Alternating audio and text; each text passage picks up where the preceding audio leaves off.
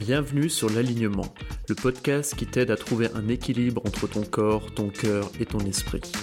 Ma mission est de t'aider à te reconnecter à tes aspirations profondes pour vivre une vie alignée, sans peur et sans limite.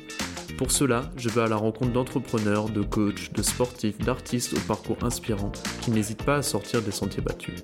Je te souhaite une bonne écoute.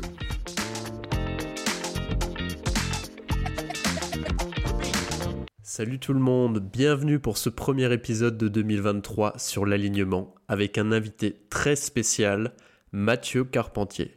J'ai rencontré Mathieu il y a quelques mois durant ma formation de naturopathie et hormèse de Pierre Dufresne et on a tout de suite bien accroché. Dentiste de formation, Mathieu est un éternel curieux, passionné d'aventure, toujours prêt à repousser ses limites pour apprendre à mieux se connaître et à apprivoiser son corps. Il a exploré à peu près tous les sports inimaginables, tennis, escalade, musculation, arts martiaux et j'en passe.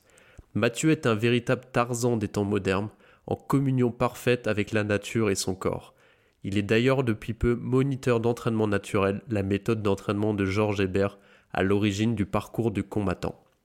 Dans cet épisode passionnant, on a parlé d'activité physique et de mouvement naturel évidemment, d'hormèse, de renforcement et de yoga tumo, de son expérience inédite en immersion dans une tribu de chasseurs-cueilleurs en Afrique, des médecines ancestrales et des états modifiés de conscience. Vous êtes prêts? C'est parti, accrochez-vous. Décollage. C'est ça, décollage, décollage, let's go. bon alors mon, Mathieu, je suis très content de t'avoir sur l'alignement ce matin. Ça fait vraiment plaisir, ça fait longtemps qu'on discute d'enregistrer un podcast ensemble. Et on se connaît personnellement. Euh, alors pour la petite histoire, on, s'est rencontrés durant la formation qu'on fait tous les deux de Pierre Dufresne autour de la naturopathie et le renforcement. Et ce qui m'a tout de suite marqué la première fois que je t'ai rencontré, que je t'ai vu, c'est que je me suis dit, waouh, ce mec, mais c'est clairement le, Tarzan des temps modernes. Alors, pour, vous expliquer un petit peu, Mathieu, et je pense que tu es, la personne vraiment que je connaisse qui bouge le plus et sans, avec le plus de liberté et le moins de contraintes que j'ai pu voir. Euh, et je trouve ça passionnant et incroyable. Et moi, tu sais, c'est le mouvement, c'est quelque chose qui m'anime euh, depuis peu. Enfin, le mouvement au sens euh, liberté de mouvement, revenir à un mouvement, on va dire, plus ancestral. Et du coup, j'avais vraiment envie de t'avoir sur l'alignement pour que tu puisses en parler. c'est gentil. Bon, bonjour à, à, tous ceux qui nous écouteront. C'est euh, ouais, j'ai pas. Je, vais commencer par dire que j'ai pas l'habitude de parler de moi. Et c'est un, le podcast, c'est un exercice auquel je me livre pour la première fois avec toi. Donc je suis ravi et honoré que tu que aies voulu me faire passer ah, trop cool. et, euh, qu'on discute ensemble. Euh, ben c'est marrant tout ce que tu me dis là parce que je, je sais pas. Enfin, quand je, je, porte un regard sur, sur mon parcours et sur ma personne maintenant, je j'ai pas cette impression. J'ai j'ai pas l'impression que je peux que je peux donner ce que je peux faire cet effet-là.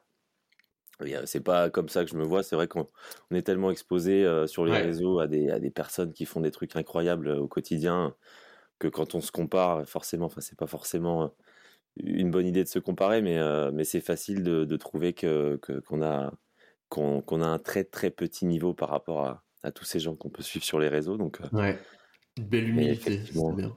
Mais effectivement, tu vois, c'est vraiment le la première fois que je t'ai vu, après, on a eu plus le temps d'échanger et effectivement, t'es bien plus que le, Tarzan des temps modernes.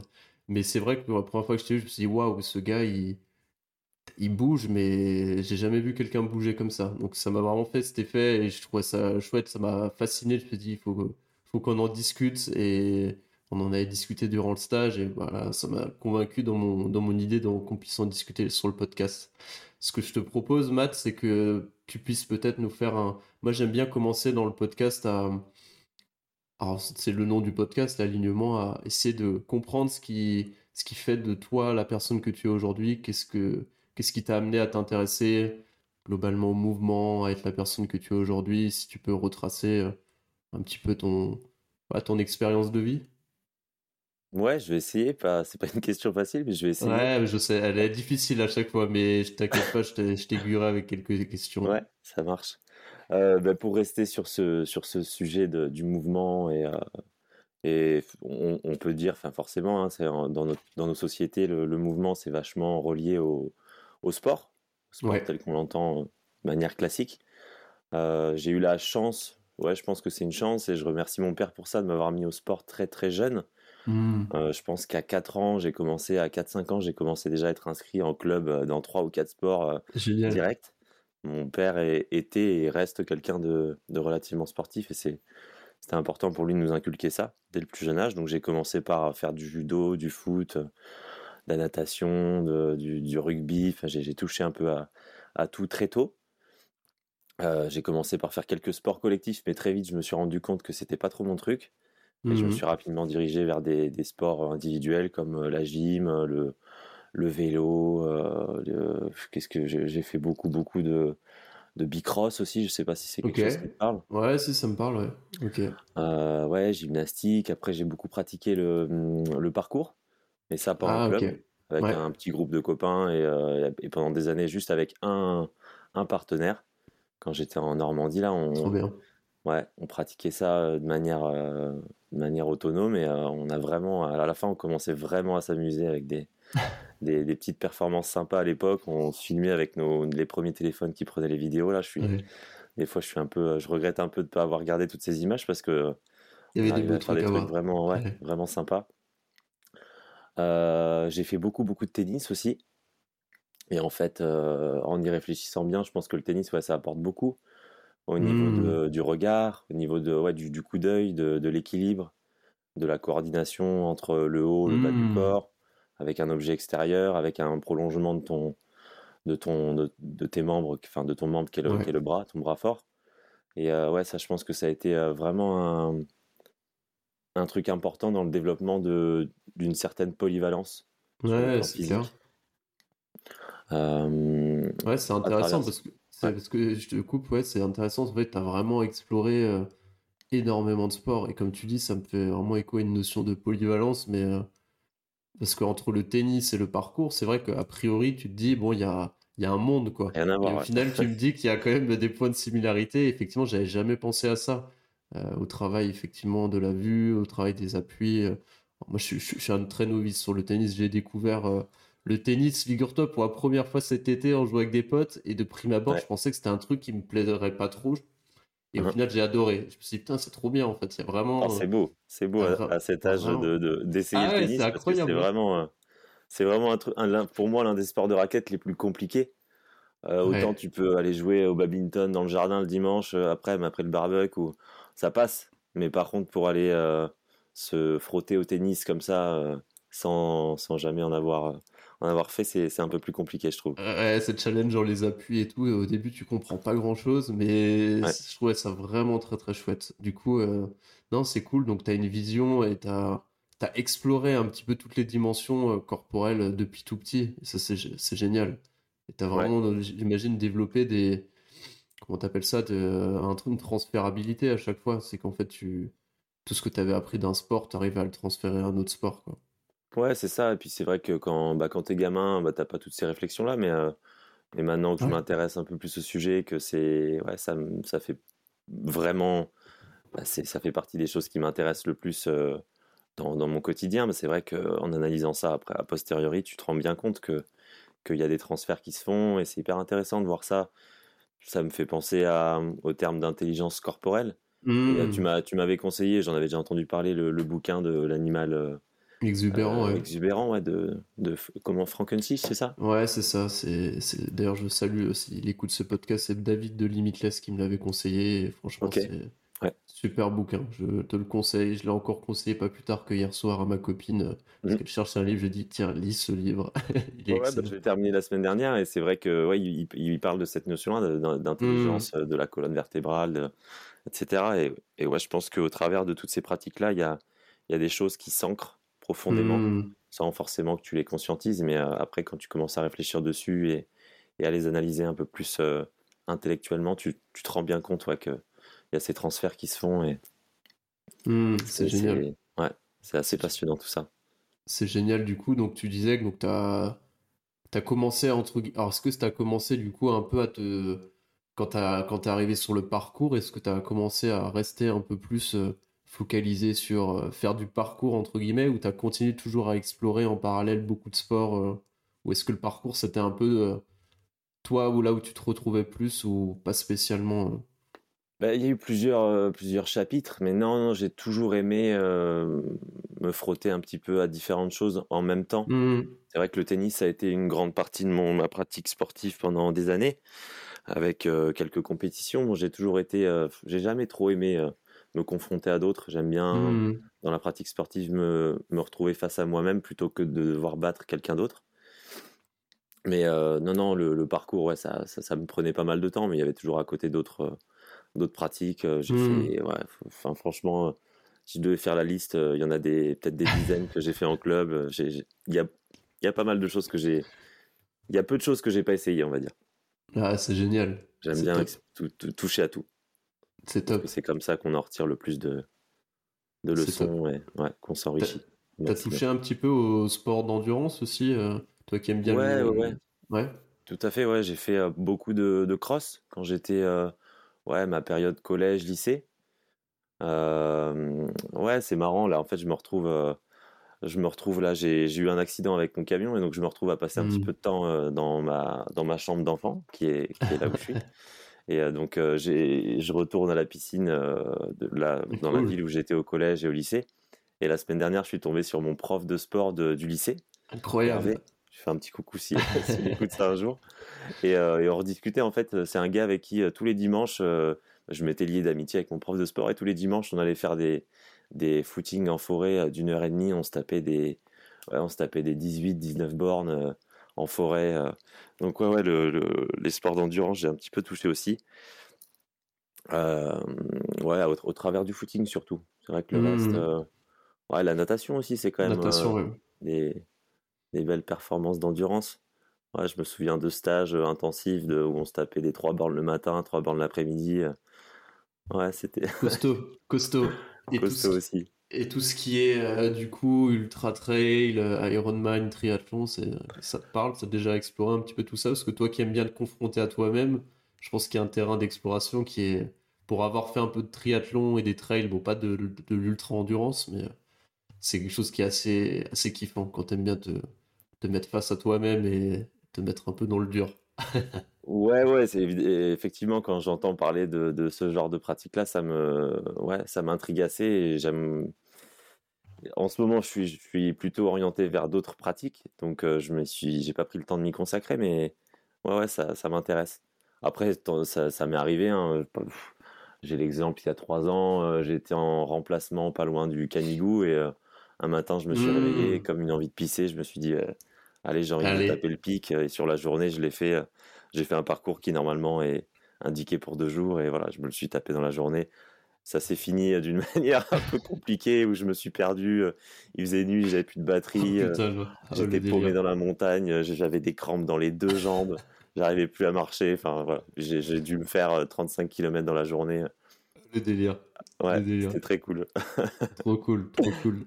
Et du coup, aujourd'hui, ta pratique, tu disais, bon, en ce moment, tu as, eu, ton accident de, de camion, donc tu es un petit peu sur une pratique adaptée, on va dire.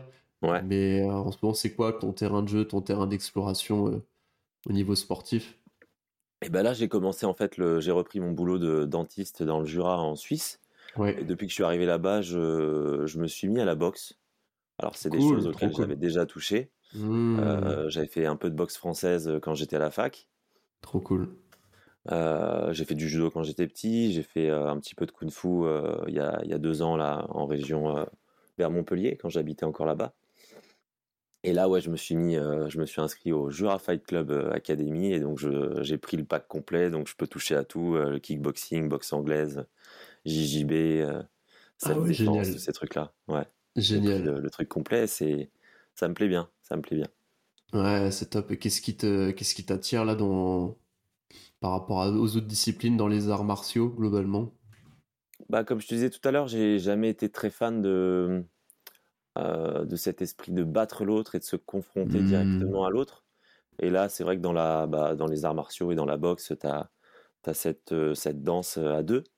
Ça, ça m'intéresse pas mal, le fait de, ouais, d'être confronté à plutôt qu'à Ouais, je fais aussi pas mal d'escalade. Donc, par exemple, être confronté à, à, ton mental et aux cailloux. Là, tu vas être confronté à, à un autre individu. Et donc, euh, ouais, j'aime beaucoup cette, euh, cette gymnastique de s'adapter à, à quelque chose de très, ouais, très différent en fonction des, mmh. en fonction des partenaires que tu vas avoir. La semaine dernière, je me suis retrouvé en sparring avec des gars qui, voilà, euh, quand la cloche elle sonne, tu vois le regard qui change et puis tu as, une certaine peur qui monte, même si tu as le casque, tu as le protège-dents euh, et qu'on a tous des gants. Euh, voilà, quand tu te retrouves face à des gars qui, ont, qui sont un peu plus durs, bah, tout de suite il y a des, beaucoup d'émotions qui se réveillent. Et ouais, ça, ça procure des, des, sensations assez intéressantes. Ouais, moi j'ai fait un petit peu de, de, boxe anglaise là, pendant un an et demi quand j'étais à Paris. Et c'est vrai que j'avais, j'avais adoré, quand tu parles de cette danse, c'est vrai que maintenant je l'analyse plus après coup, sur le fait qu'au final, le style de. Tu crées vraiment une espèce d'alchimie en fonction de la, avec la personne avec qui tu vas boxer, et c'est, tellement intéressant de voir à quel point, en fait, ça, la personnalité de la personne ou peut, retrans, peut se retranscrire dans la façon de, de, tu vois, de boxer, d'amener le combat. Et, ce que, ce que je trouvais vraiment intéressant à chaque fois, c'est comme tu dis, c'est que c'est sur le. Tout le monde pense, pour ceux qui n'en ont jamais pratiqué, que les arts martiaux, c'est un peu un, un, truc de brut. Alors oui, il y a, y, a, y a ce côté brutal, mais il y a tout ce côté où. Bah en fait, tu, comme tu dis, tu crées il y a quelque chose, une alchimie avec, avec ton combattant, avec qui tu, tu travailles, et tu vas vraiment chercher à. Je sais pas, il y, a une forme de respect, il y a une forme d'art, il y a une forme de tu crées quelque chose. C'est, je pense faut, c'est vraiment quelque chose à vivre une fois parce que moi, tu vois, typiquement la boxe, euh, la boxe, ça me faisait vachement peur et j'avais toujours, mmh. j'aimais pas, j'avais, ça me faisait peur de, de me prendre des coups et ça me faisait peur de donner des coups. Mmh. Et ça, ça m'a débloqué un vrai truc de me dire, ok, euh, je peux prendre un coup, c'est ok, c'est pas grave. Et je peux donner des coups, j'ai cette capacité à être dans, euh, tu vois, je, cette capacité entre guillemets à, à, détruire, même si tu détruis pas vraiment l'adversaire, mais prendre possession un peu de cette force, cette énergie euh, qui pour moi existe et qui, est importante et que quand tu sais la manier et que tu sais bah, créer une espèce de poésie sur le ring avec, c'est top. Alors moi, j'en suis pas arrivé à un stade où bon, c'était vraiment de la poésie parce que j'étais très débutant. Donc euh, je salue d'ailleurs mon pote Florian, Florian qui m'avait initié à, à, la boxe sur Paris.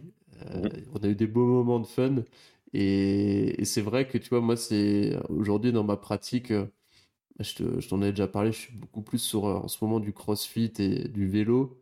Mais ce côté art martial, tu vois, je suis en train de. J'ai envie là euh, de reconnecter avec un art martial parce que je retrouve pas ça, tu vois, typiquement dans une pratique de crossfit ou de vélo. Ce côté ben, introspection, danse avec l'autre. Et bah, je t'en parlais hier ça, ça, va être un de mes prochains, mes prochains projets là de d'explorer la capoeira, quelque chose qui, qui, me donne envie depuis euh, très très longtemps parce que ça mêle le côté danse en plus. Donc euh, écoute, c'est cool que tu en parles, d'autant plus parce que ça me donne encore plus envie de, de, replonger dedans. Donc euh, donc c'est chouette, c'est chouette. J'avais déjà envie de rebondir sur ce que tu disais avant, mais comme tu parles de capoeira, ça m'incite ça encore plus à, à rebondir de ce côté-là. C'est tu parlais de, poésie et d'arriver à. tu disais qu'en boxe, tu n'étais pas arrivé à, au niveau de, poésie, mais justement, moi, c'est ça que j'aime. C'est l'une des choses que j'aime beaucoup dans la pratique physique, c'est euh, démarrer un truc et, l'aborder en tant que novice complet, en tant que débutant. Et mmh. ça, dans les arts martiaux, on appelle ça le, enfin, ouais, on appelle ça l'esprit Shoshin, mmh. l'esprit du, du, débutant. Et finalement, c'est quelque chose qu'on devrait selon moi, plus essayer de développer, même quand on atteint un certain niveau et une certaine euh, expérience dans une pratique. Et finalement, c'est un peu ce qu'on va retrouver. Moi, j'adore faire les ponts entre les, entre les choses. Donc, la pratique physique, c'est passionnant, mais j'aime beaucoup l'exporter vers tous les domaines de la vie. Mmh. Et en fait, c'est un peu ce que tu retrouves quand tu commences à creuser un sujet. Bon, par exemple, quelque chose qui nous anime tous les deux, c'est euh, l'exploration de la santé.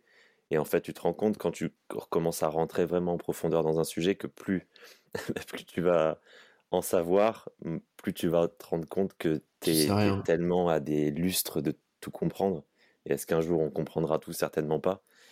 Et, euh, et c'est ça que je trouve beau dans le fait d'aborder une pratique physique en tant que débutant, c'est que ouais, tu arrives avec un esprit vierge et un corps vierge dans la pratique. Alors vierge ou pas, c'est ce qu'on disait un petit peu au début, c'est que quand tu as mmh. pratiqué d'autres choses, finalement, bah, il y a une certaine transférabilité, quelle que soit la, pratique que tu vas, que tu vas aborder. Et, et ouais, c'est Ido Portal qui parle pas mal de, cette notion-là aussi, de d'aller se mettre dans des pratiques qui, qui te sont inconfortables et dans mmh. lesquelles tu sens une certaine débilité au sens propre du terme, débilité physique, une incapacité à gérer le truc. C'est vrai que des fois c'est inconfortable. Moi, les, les, souvenirs les plus marquants par rapport à ça, c'est en danse. Quand tu vas ah, dans un cours de danse, j'ai pris quelques cours de danse, de salsa, de hip-hop, des, des, choses comme ça, où on t'impose un mouvement particulier, tu essayes de reproduire, tu as, le prof en face de toi, derrière lui tu as le miroir, et donc tu te vois toi, tu vois le prof. Ouais. Tu as toi, tu as ton image dans le miroir, et tu as le prof entre les deux. Et tu es là, et tu es vachement frustré parce qu'il y a des trucs...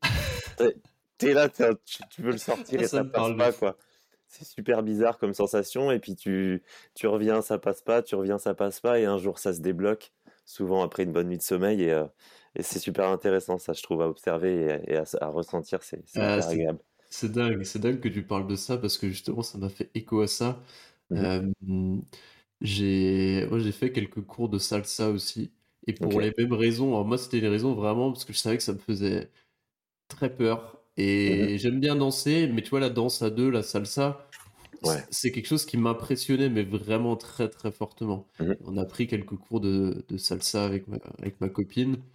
Et c'est vrai que c'était hyper inconfortable pour moi. Limite, c'était trop parce que je partais de tellement loin que, genre, en mode, je j'avais des crises d'angoisse avant d'aller au cours de salsa.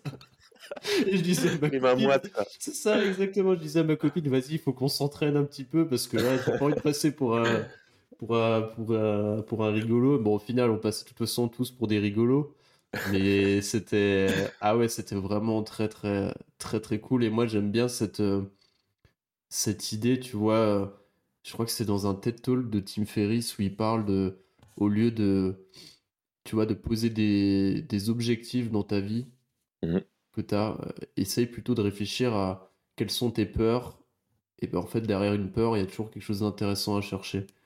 Donc, et ça m'a vachement animé ça euh, à chaque fois. Tu vois, typiquement, la capoeira, c'est pareil. Ça fait, ça fait des. franchement, ça fait deux ans que je tourne un peu autour du truc et je me disais, ouais, ça pourrait être cool, mais genre, ça me fait vraiment peur pour le coup parce que je me mmh sens très inconfortable par rapport à ma mobilité actuelle et à ma capacité à faire ça. Alors maintenant, je me sens plus en confiance parce que tu vois, j'ai un peu avancé sur mon cheminement de mouvement et de, et de force. Et mmh que je suis plus même sur moi, j'ai travaillé sur moi pour pouvoir être à même de me dire, ok, bah, je vais faire de la capoeira. Mais tu vois, tout part de cette idée où ça me fait peur. Donc je me dis, si ça me fait peur, c'est qu'il y a un truc, tu vois. Et alors des fois, ça se fait pas directement parce que c'est comme. Il faut avoir aussi une espèce de. T'élargis ta zone de confort progressivement, faut pas te mettre dans une zone trop forte d'inconfort, sinon en fait, euh, bah, peut-être que tu vas, ça va pas passer tout de suite, quoi. Donc, euh, donc moi, c'est quelque chose qui m'anime beaucoup, tu vois, et ça me parle beaucoup cette cette idée de, au lieu de cette cette goal, cette way to fight a fear, tu vois, quelque chose comme ça. C'est pas du tout comme ça qu'on doit le dire en anglais, mais c'est un peu cette idée. Euh, je sais, pas si, je sais pas si ça te. Enfin, moi, ça me fait penser à ça, cette position d'éternel débutant et de d'aller chercher ces situations d'inconfort euh, dans les disciplines que tu explores ou, ou, les cheminements de vie. Je sais pas si ça te parle un petit peu, j'imagine. Ouais, si, complètement. Bah, on en arrive à nos aux enseignements de notre euh, prof commun, qui est Pierre Dufresne, et, et par extension aux enseignements de, de Nassim Nicolas Taleb sur l'antifragilité, mmh. sur. en fait, il y a, et j'en ai discuté régulièrement là ces derniers jours avec différentes personnes, et notamment avec mon frère, et sur des sujets qui sont complètement autres, mais encore une fois, ça se transfère à, plein de domaines. C'est le fait, euh, enfin, c'est l'importance de comprendre que c'est dans l'inconfort, en tout cas, c'est certainement pas dans le confort d'un canapé que les choses euh, vont se construire, vont se débloquer.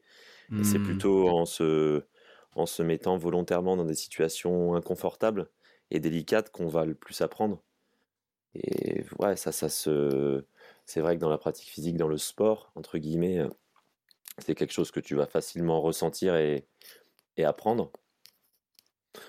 Mais euh, ouais, c'est hyper important cette notion-là mmh. de, de, vraiment de, de, le comprendre déjà théoriquement et puis ensuite de le vivre, ou l'inverse. Il y en a beaucoup qui, sans théoriser ces choses-là, l'ont compris physiquement. Mmh. Et ouais, se mettre volontairement dans des situations inconfortables et inconnues Ouais, pour, c'est euh, clair. pour en apprendre sur toi et, et sur le monde en général. C'est clair. Je suis, euh, bah, de toute façon, si on, si on se retrouve dans la même formation euh, Ouais, de Pierre c'est. Dufresne, on est convaincu par ça et on lui souhaite un, un petit coup, on lui passe un petit coucou s'il écoute ce podcast. On, enverra la promo Salut du. CNH. Salut Pierrot. Euh, mais effectivement, c'est, on vit dans une société où il y a beaucoup trop de confort et on est trop confortable sur tout et, et ça fait, alors ça, ça permet de raccrocher un peu les wagons sur le mouvement. Euh, et du coup, la sédentarité, qui est un peu l'opposé du mouvement. Et, moi, tu vois, typiquement, bah, ça a été un peu une révélation de ce début d'année où je me suis rendu compte que malgré que, hum, tu vois, que je faisais mes quatre séances de CrossFit, ma séance de vélo, eh ben, en fait, je passais quand même ma journée assis derrière mon écran toute la journée. Ouais, Et, et en fait, je me suis rendu compte que j'avais que j'étais quand même très sédentaire en fait et que je, tu vois, je me le, je me levais pas assez qu'il fallait sur ma chaise. euh, euh, je ne prenais plus assez de temps pour aller marcher euh, un petit peu dans la journée. Et, et tu vois, bah, toute cette philosophie autour du mouvement, bah, on parlait du lit de l'animal exubérant qui m'a beaucoup marqué. On Mm. parle aussi du mouvement naturel, de Bovenat, de l'hébertisme, tous ces mouvements qui émergent d'Ido-Portal. Ça, ça- ça va dans le sens aussi à, tu vois, à, à lutter contre cette sédentarité et à reprendre ton corps en main pour bouger plus. Euh, et pourquoi je te parle de tout ça, mais qu'est-ce qui, toi, euh, comment dire, qu'est-ce qui t'a fait intéresser euh, un peu d'un point de vue. euh, alors, je sais pas si c'est philosophique, qu'est-ce qui t'a fait intéresser à toutes ces pratiques, on va dire, de mouvement libre? Euh, est-ce que c'est purement l'aspect sportif? Ou est-ce qu'il y avait autre chose, un côté un peu philosophique peut-être, ou un positionnement par rapport à la santé aussi qui t'a amené à, creuser le sujet? Ouais, ouais, c'est vrai que je me rends compte que finalement, la première question, j'ai répondu, mais en, deux secondes, et ça serait, enfin voilà, il faudrait des, des heures, enfin c'est, un chemin de toute une vie, tout ça, donc Ouais, euh, c'est compliqué d'y répondre euh, d'une seule traite. Mais euh, ouais, ce que je voulais, je voulais compléter quand même en disant que l'une de mes pratiques physiques principales pendant des années, ça a été la musculation. Euh, j'ai commencé à aller en salle de musculation peut-être à mes 16 ans et, euh, et je m'entraîne toujours, j'ai 29 ans maintenant et je m'entraîne depuis, j'ai jamais vraiment arrêté cette pratique-là. Et ouais, ouais, sur ce que tu dis, ça me parle beaucoup et c'est vrai que même si tu fais du sport quasiment tous les jours ou tous les jours, c'est très facile d'être euh, euh, à côté de ça, de rester quand même, euh, d'avoir un mode de vie principalement sédentaire. Et moi, dans ma pratique de, de dentiste, bah, c'est vrai que je passe des heures assis sur un fauteuil à pas bouger. Et puis pour aller au boulot, souvent, tu montes dans la bagnole ou tu montes sur la moto, tu prends les transports, tu marches très peu. Et euh, moi, j'ai commencé beaucoup, euh, donc je- comme je suis dentiste, j'ai j'ai eu des, j'ai fait des études de, de- d'abord de médecine, puis, euh, toute la fac dentaire. Donc ça, ça prend quelques années. Tu passes des heures assis sur des, des tabourets à écouter euh, le blabla Ouais, que, que les profs te, clair. te- te- veulent te mettre dans le crâne.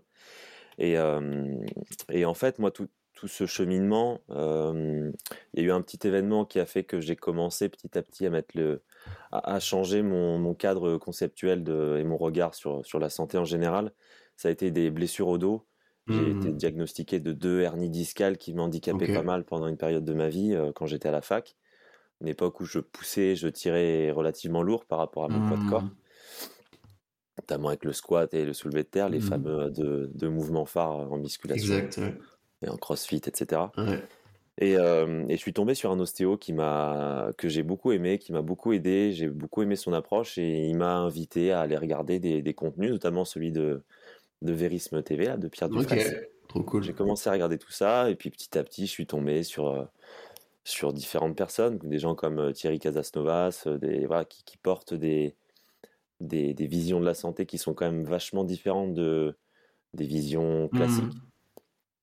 Et, euh, et ouais, c'est au travers de toutes ces ch- choses-là que j'ai commencé à, à expérimenter d'autres choses, à voir d'autres choses. Euh, c'est vrai qu'il y a toute une période de ma vie où je mangeais, on, on m'avait fait croire que pour prendre du muscle, il fallait manger toutes les trois heures, être constamment en train de digérer quelque chose, et que si tu avais le ventre creux, t'allais fondre. Ouais, ouais, ouais. Et, euh, et je me rappelle, j'habitais à Madrid à l'époque, j'étais en Erasmus, et un jour j'ai dit, vas-y, c'est bon, je vais essayer, et je suis allé m'entraîner à jeun alors à jeun depuis 15 heures, un truc que je faisais que, enfin que je faisais jamais en fait depuis des années, parce que je, je, me gavais en fait. Et j'ai été très surpris de voir que je prenais littéralement 4 kilos de plus dans chaque main. Je me rappelle sur un développé incliné aux haltères, j'avais peut-être 4 kilos de plus dans chaque main et j'avais fait plus de répétitions sur ma première série. Je me suis dit, waouh, ça marche, quoi. C'est pas mmh. juste. Euh, et voilà, c'est un premier petit déclic qui m'a fait euh, petit à petit essayer des choses. Et, et quand tu constates que, bah, que ça fonctionne, bah, tu peux que continuer dans ces voies-là. Et... Mmh. et... ouais, donc c'est un petit peu. J'ai beaucoup aimé l'approche de la naturopathie. Mmh.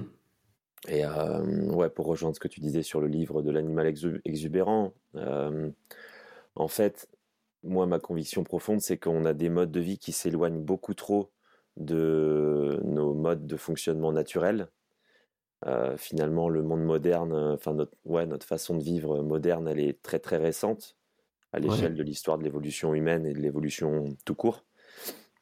Et en fait, on est complètement euh, sorti du cadre normal de fonctionnement, et ce qui fait que bah, pour moi, hein, c'est ce qui provoque beaucoup, beaucoup de, des problèmes de santé, beaucoup du, ouais, beaucoup de nos états dégradés en fait, que ce soit physique ou psychologique, et, et ouais, réintégrer un petit peu plus ces, ces, ces, modes naturels. Pour moi, enfin, je l'ai, je l'ai expérimenté. Mmh. Pour moi, c'est que c'est que du positif là-dedans.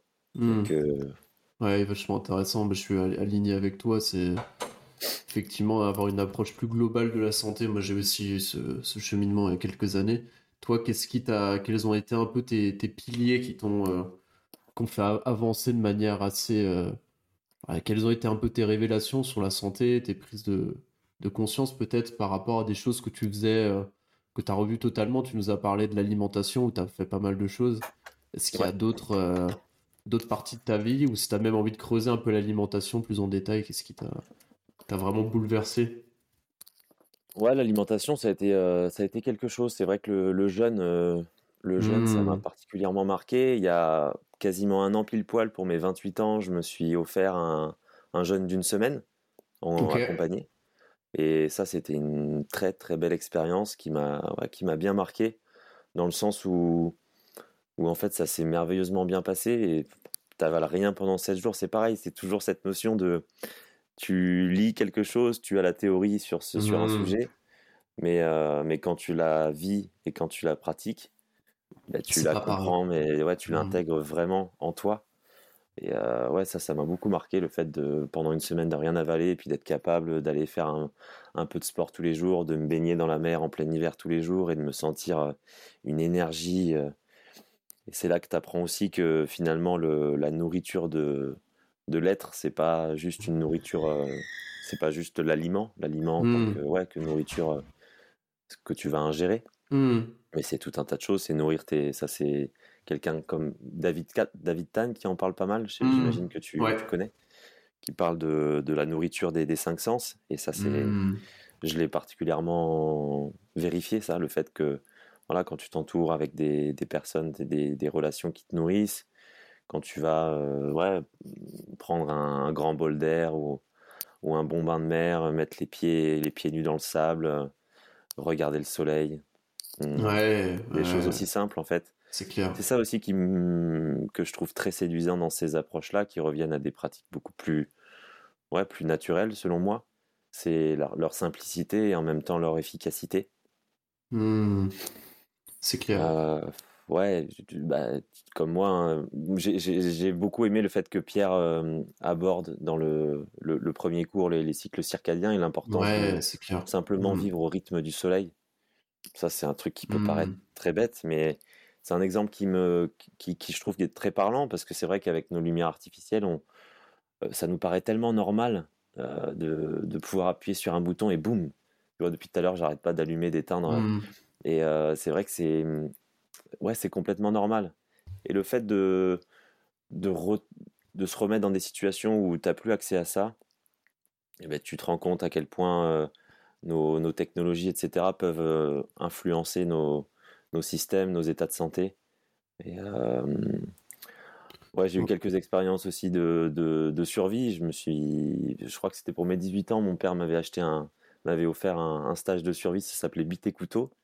L'idée, c'était de partir trois jours avec ta bite et ton couteau, littéralement. Il y a, on n'avait vraiment rien, aucun matériel, aucun que dalle, même pas une gourde, enfin que dalle. Et, euh, et ouais, ça, ça m'avait marqué pendant cette expérience. C'était dans le Périgord. C'était trois jours en forêt dans le Périgord noir. Euh, ouais, euh, ce, sujet de la lumière, par exemple, m'avait beaucoup frappé. Le fait de tu te lèves dans la nuit, tu as envie d'aller pisser, il fait un noir, mais un noir euh, plus que noir, où tu vois vraiment pas le bout de tes pieds. Et t'es vachement emmerdé en fait pour aller pisser. tu, te prends les pattes de partout. Euh, ouais, quand t'as pas la lune ou quand c'est. Ouais, tu m'étonnes. peux vraiment faire plus noir que noir et c'est assez intéressant à observer. Tu, m'étonnes. Et toi, tu as toujours été. parce que c'est vrai que ça revient. bah, toi, tu parlais de de régler ses cycles circadiens. Alors pour ceux qui savent pas ce que c'est, c'est c'est l'idée de se calquer en fait sur le rythme du soleil. Donc le matin, se lever, s'exposer euh, à la lumière pendant une dizaine, quinzaine de minutes en fonction de où on habite. Et le soir, euh, pareil, au, niveau du, au moment du coucher du soleil, s'exposer aussi à la lumière du soleil. Alors il y a des, vraiment des raisons, pour le coup, euh, ça paraît logique pour pour, on va dire, les hommes d'avant de faire ça, parce qu'au final, bon, bah, il fait jour, on se lève, il fait nuit, on se lève. C'était juste normal, en fait. C'était normal. Et en fait, il y a aussi derrière, pour le côté scientifique, il y a des, des vraies études là-dessus qui montrent qu'effectivement, s'exposer le matin à la lumière du soleil permet de mettre le corps en, réveil, augmenter la chaleur corporelle et puis euh, faire monter en fait la machine euh, en, en, intensité. Et pareil pour le soir, c'est pour ça qu'on vous bassine on, je dis on, pas spécialement moi, mais tout le monde vous bassine de plus en plus avec les lumières bleues, le soir, les écrans. Euh, c'est parce qu'en fait, euh, vous envoyez un signal à votre cerveau que c'est pas le moment de dormir et qu'il faut continuer à rester éveillé. Alors que si vous êtes plutôt, effectivement, vous évitez la lumière le soir, vous exposez à moins de. Au moins, vous pouvez potentiellement mettre des lumières anti euh, lumière bleue ou peut-être des filtres sur votre ordinateur. Bah, vous allez effectivement réduire euh, les chances que vous ayez du mal à vous endormir le soir. Donc, euh, petit point, euh, parenthèse pour ceux qui ne savaient pas ce que c'était. Et, ma question, du coup, Matt, c'était, parce que ça me parle beaucoup aussi, tu reviens souvent sur des, sur des expériences ou même dans les sports que tu as pratiqués avec ce côté aussi un peu connexion à la nature, tu vois, dans le stage de survie, le mouvement naturel. Est-ce que toi, la nature a été euh, a fait partie euh, intégrante de ta vie depuis tout petit ou c'est quelque chose que tu as découvert en cours de route? Non, non, complètement. Depuis euh, les premiers souvenirs que j'ai, et ma famille m'en parle beaucoup quand on, ouais, quand on se raconte les, histoires et les tempéraments de chacun. C'est vrai que tout gamin, j'avais le nez, le nez dans l'herbe à regarder les petites bêtes. Euh, avec des petites loupes à regarder tout. J'ai depuis depuis tout tout petit, je suis passionné de, nature. D'abord, mon plus jeune âge, c'était plutôt orienté vers le règne animal. J'étais passionné par mmh. tout ce qui, toutes les bestioles qui bougeaient dans tous les sens. Et là, ces dernières années, je me suis plus ouvert aussi au végétal et au minéral. Mmh. Mais non, c'est vrai que la, la nature, c'est, enfin, ouais, maintenant la, ville, ça m'angoisse beaucoup. Quand je retourne à Paris, j'ai hmm. vraiment beaucoup, beaucoup de mal. D'ailleurs, je, je fais tout pour, pour m'épargner ça. Et euh, quand j'y passe, en général, c'est en bagnole et, euh, et, je retiens ma respiration le, temps de sortir de, de la zone. Mais euh, non, non, la nature, c'est hyper. et, pour plein de raisons, en fait. et ouais, c'est même.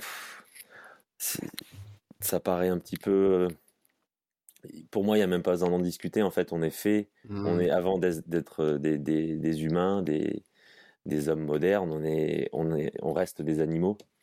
Et, euh, et l'animal, euh, l'animal se, se complète dans, dans un environnement naturel. Et c'est Idriss Aberkan qui parle pas mal de ça aussi, de, du fait que les, les villes sont très, sont très peu neuroergonomiques, c'est son expression. Mmh. Euh, et, selon moi, j'ai envie de l'étendre. Elles sont très peu ergonomiques tout court, dans, même euh, physiquement. le fait de marcher sur du bitume toute la journée, d'être complètement séparé de, de, ouais, de la terre, de, même de la lumière du soleil, parce que tu es, là, tu es prisonnier entre deux, entre deux barres d'immeubles, tu es, déconnecté de tout, tu es dans un monde, es dans un environnement hyper euh, pollué à tous les sens du terme, en termes en termes d'ondes, en termes d'air, de de piètre qualité. Tu, enfin, pour moi, y a, ça peut paraître assez négatif, mais pour moi, il n'y a rien qui va dans le fait de, de vivre dans une grande ville. Et donc, à l'opposé de ça, le fait d'être, de se retrouver en nature, et encore une fois, d'être exposé à des choses qui peuvent paraître toutes bêtes, mais simplement le chant des oiseaux, le, le bruit des insectes, les, des paysages qui, qui, à perte de vue, des, des, choses comme ça, toutes simples en fait, qui, qui nous font mmh. du bien et qui font du bien à tout le monde. Tu prends à peu près n'importe quel citadin, euh, tu le fous dans un, coin de, dans un coin de nature et ça lui fera du bien. Alors certains, ça va leur faire tellement de bien qu'ils vont avoir l'impression que ça, ça leur fait du mal, tellement ils n'ont pas l'habitude, ils n'ont plus mmh. l'habitude de ça et ils savent pas quoi faire de toutes ces émotions qui arrivent. Mais ouais, la nature, ça a une place centrale pour moi. Euh, dans, ouais, dans, dans, ma vie en général. Et, et c'est quelque chose qui me tient à cœur de, de remettre ça un petit peu plus au centre. Je sais pas encore quelle forme je veux donner à tout ça, mais c'est vrai que je me, je me destine, j'espère bientôt à accompagner des gens en nature. Ouais, trop cool, trop cool. Et euh, je pense que on parle beaucoup, on, on, conceptualise beaucoup les choses, et c'est ce que j'aime aussi là-dedans, c'est qu'en fait, euh, juste le fait de se remettre euh, dans un environnement plus naturel, encore une fois, mmh. bah, tu, les, les, choses que tu dois apprendre au moment où tu dois les apprendre, tu vas les apprendre. Pas besoin mmh. de, pas besoin d'un professeur, pas besoin. Alors tu peux être guidé, tu peux être orienté un petit peu, mais finalement, euh, se recréer un environnement euh, plus adéquat va être, va te donner un, un terreau pour, que les mmh. choses qui doivent pousser poussent en toi. Et j'aime beaucoup cette idée-là de, de, simplicité et en même temps de, ouais, de connexion à la nature et de d'unicité avec elle. Ça. Tout ça, ça me parle beaucoup. Et c'est ce qui me plaît aussi euh, ces dernières années. J'ai pas mal expérimenté l'escalade.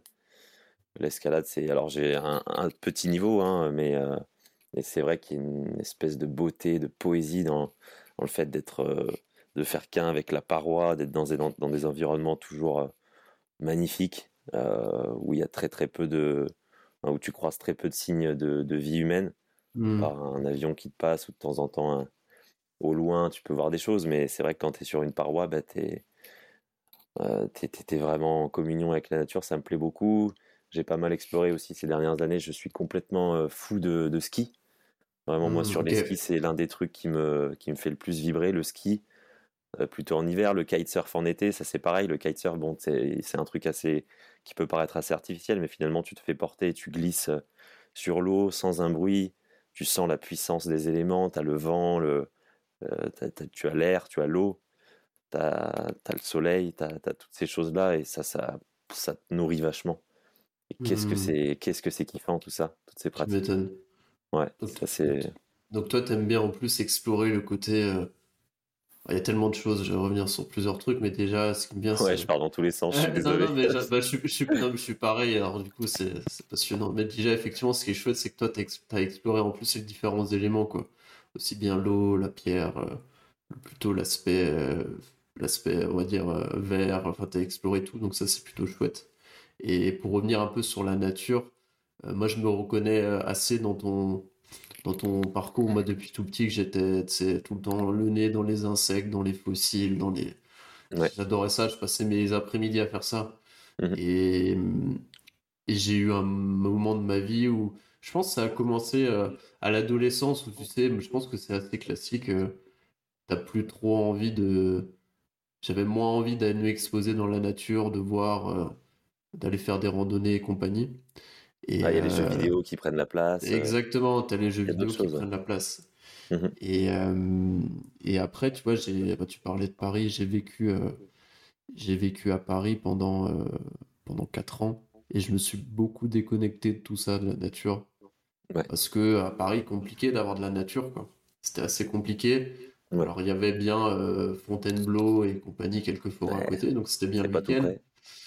Mais moi, ça m'a vraiment. Euh, j'ai vraiment eu un déclic où je me suis dit, en fait, euh, des grandes villes comme ça, et notamment Paris, c'est compliqué, quoi. T'es pas dans un environnement où, en tout cas pour moi, qui me semble proche de l'état naturel dans lequel on est censé vivre. Pour mmh. plein de raisons, pour le niveau de stress, pour la pollution, comme tu disais, pour le fait qu'il y ait énormément de lumière artificielle, qu'il y ait énormément de bruit. Moi, le bruit, ça me. Je crois qu'à Paris, le bruit, c'est un des trucs qui me perturbait le plus. Je suis Ouais, je suis très. Ouais, auditif Ouais, le bruit, c'est tout le temps le bordel. C'est Mhm. pas reposant du tout, quoi. Le bruit, la lumière, euh, l'ambiance générale. Et, et tu vois, revenir dans un environnement où, bah, tu vois, je vis là, je vis à Aix-en-Provence, c'est une petite ville, tu as beaucoup de nature, tu, tu fais 10 minutes, tu es à la Sainte-Victoire, euh, tu peux faire de la grimpette, du vélo, euh, de la course à pied, enfin, tu peux tout faire. Bah, tu vois, ça m'a reconnecté vraiment à beaucoup de choses. C'est vraiment très, très cool. Et en plus, ici, on a la chance d'avoir le soleil, et je peux te dire que le Hmm. soleil aussi, bah, c'est pas, c'est pas juste un truc qu'on raconte, euh, ah oui, Ah bah, euh, la misère est moins triste au soleil. euh, bah, c'est franchement, c'est ça. On- ici, on a 300 jours de soleil par an. Je peux te dire que ça a un énorme impact sur le moral et Ah sur, ouais. euh, sur, sur tout, quoi, ton état d'esprit. Je suis très très bien placé pour t'en parler en ce moment parce que moi j'ai toujours euh, toute m- la première partie de ma vie je l'ai passée dans le nord, euh, Normandie, euh. Picardie, région parisienne, voilà toujours dans le nord. Et euh, il y a cinq ans j'ai déménagé à Montpellier pour rejoindre à l'époque euh, ma copine. Et effectivement et là je suis en train de, je suis dans une phase de ma vie où je retourne vers le nord où je, je travaille dans le Jura suisse comme je te disais tout à l'heure. Hmm. Là je suis en Normandie chez, chez ma mère. Euh, effectivement, ouais, la- le, le- le soleil, ça fait beaucoup. Ça fait beaucoup et euh, ouais, je te rejoins carrément là-dessus. Ça fait beaucoup de bien.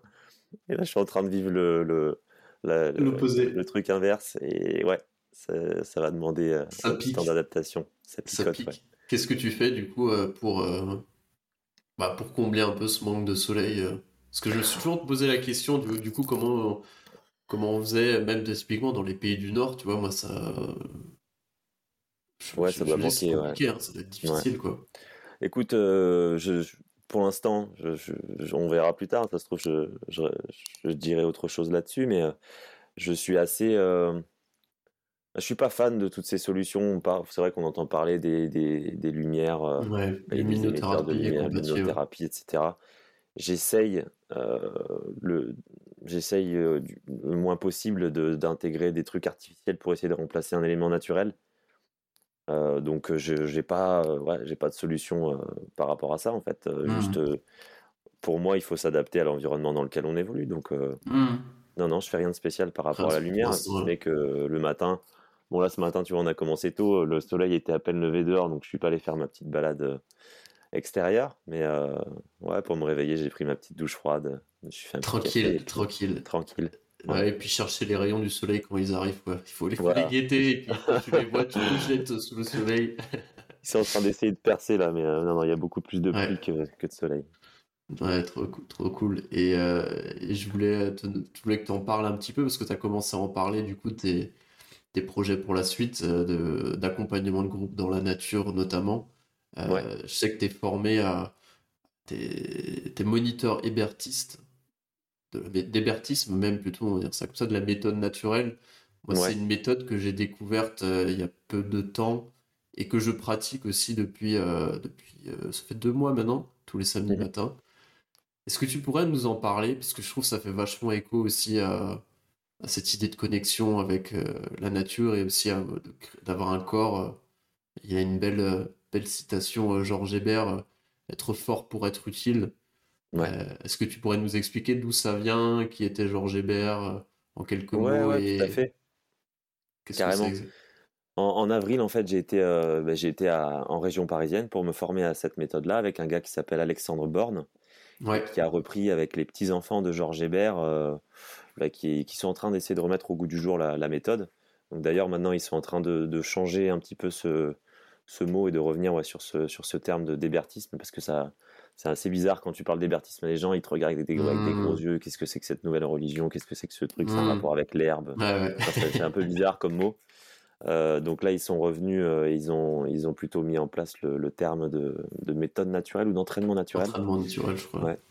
Et donc Georges Hébert, c'était un officier, euh, un officier français euh, je vous invite, hein, ceux, qui, ceux que ça intéresse, à aller voir sur le site euh, hébertisme.com ou entraînementnaturel.com, des choses comme ça, vous trouverez facilement toutes les infos. Mais euh, pour résumer, euh, c'est un gars qui, ouais, qui travaillait dans, dans l'armée et qui a constaté, enfin, il y a un événement qui l'a beaucoup marqué, c'est l'é- l'éruption de la montagne Pelée en 1902, je crois.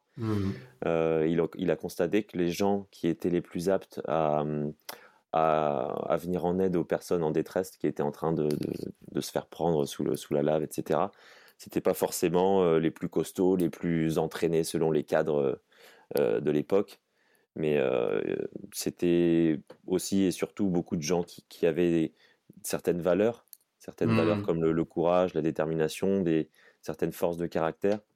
Et, euh, et aussi une certaine polyvalence, encore une fois, euh, physique. On Et donc le fait de, ouais, le fait de, de- de se spécialiser dans, euh, dans des pratiques de force ou des pratiques euh, d'endurance pure, ben, ça va pas forcément mener à des individus complets en termes physiques et, et au-delà de ça, moral, éthique, etc. Et, euh, et après ça, il a beaucoup voyagé, euh, il a, il a observé euh, pas mal de peuples premiers. Et encore une fois, il a constaté que voilà, les, ces personnes-là, ben, elles avaient une pratique régulière, quotidienne, imposée par leur environnement naturel, encore une fois, Mhm. et, et que cette exposition naturelle permettait de développer des capacités euh, physiques et au-delà de ça, mentales, euh, complètes, qui faisaient que les individus étaient euh, capables de répondre à à peu près n'importe quelle situation. Et donc, euh, ben, c'est lui, par exemple, qui est à l'origine de la mise en place des, des parcours des combattants, parcours du combattant Mhm. dans toutes les armées du monde. combattant, ouais. Mhm. Ah, donc l'idée, c'est de se servir de l'environnement pour, euh, pour développer ses capacités physiques. Et euh, voilà, j'arrête pas de le répéter, mais euh, le côté physique, ce n'est qu'une base. Et Mhm. après, ce qui est intéressant, c'est ce que tu vas en faire. Tout à l'heure, tu parlais d'une de, ces, une de ces phrases qui disait que qu'il fallait être fort pour être utile. Et là, la question qui arrive après, c'est être utile à quoi? Mhm. Et donc voilà, tu peux, après, tu peux étendre ça à l'infini Mhm. et voir c'est euh, ce, vers quoi tu veux, tu veux aller, qu'est-ce que tu veux construire, qu'est-ce que tu veux apporter dans ce monde. Et, Ouais. et là, ça peut partir très loin en termes de, de philosophie et de, et d'approche. Ouais, ah, c'est génial. Franchement, c'est une méthode qui est franchement géniale. C'est incroyable pour, euh, pour moi, en tout cas, de ce que j'ai pu en voir, et peut-être pour vous imaginer un peu à quoi ça peut ressembler. euh, euh, l'idée, c'est d'aller en nature souvent. Souvent, on utilise en fait son environnement naturel pour s'entraîner et on joue en fait avec les éléments. C'est euh, en tout cas moi comment je le pratique depuis Et avec les séances. autres, Et avec les et en groupe, ouais, Exactement, c'est ça qui est très important.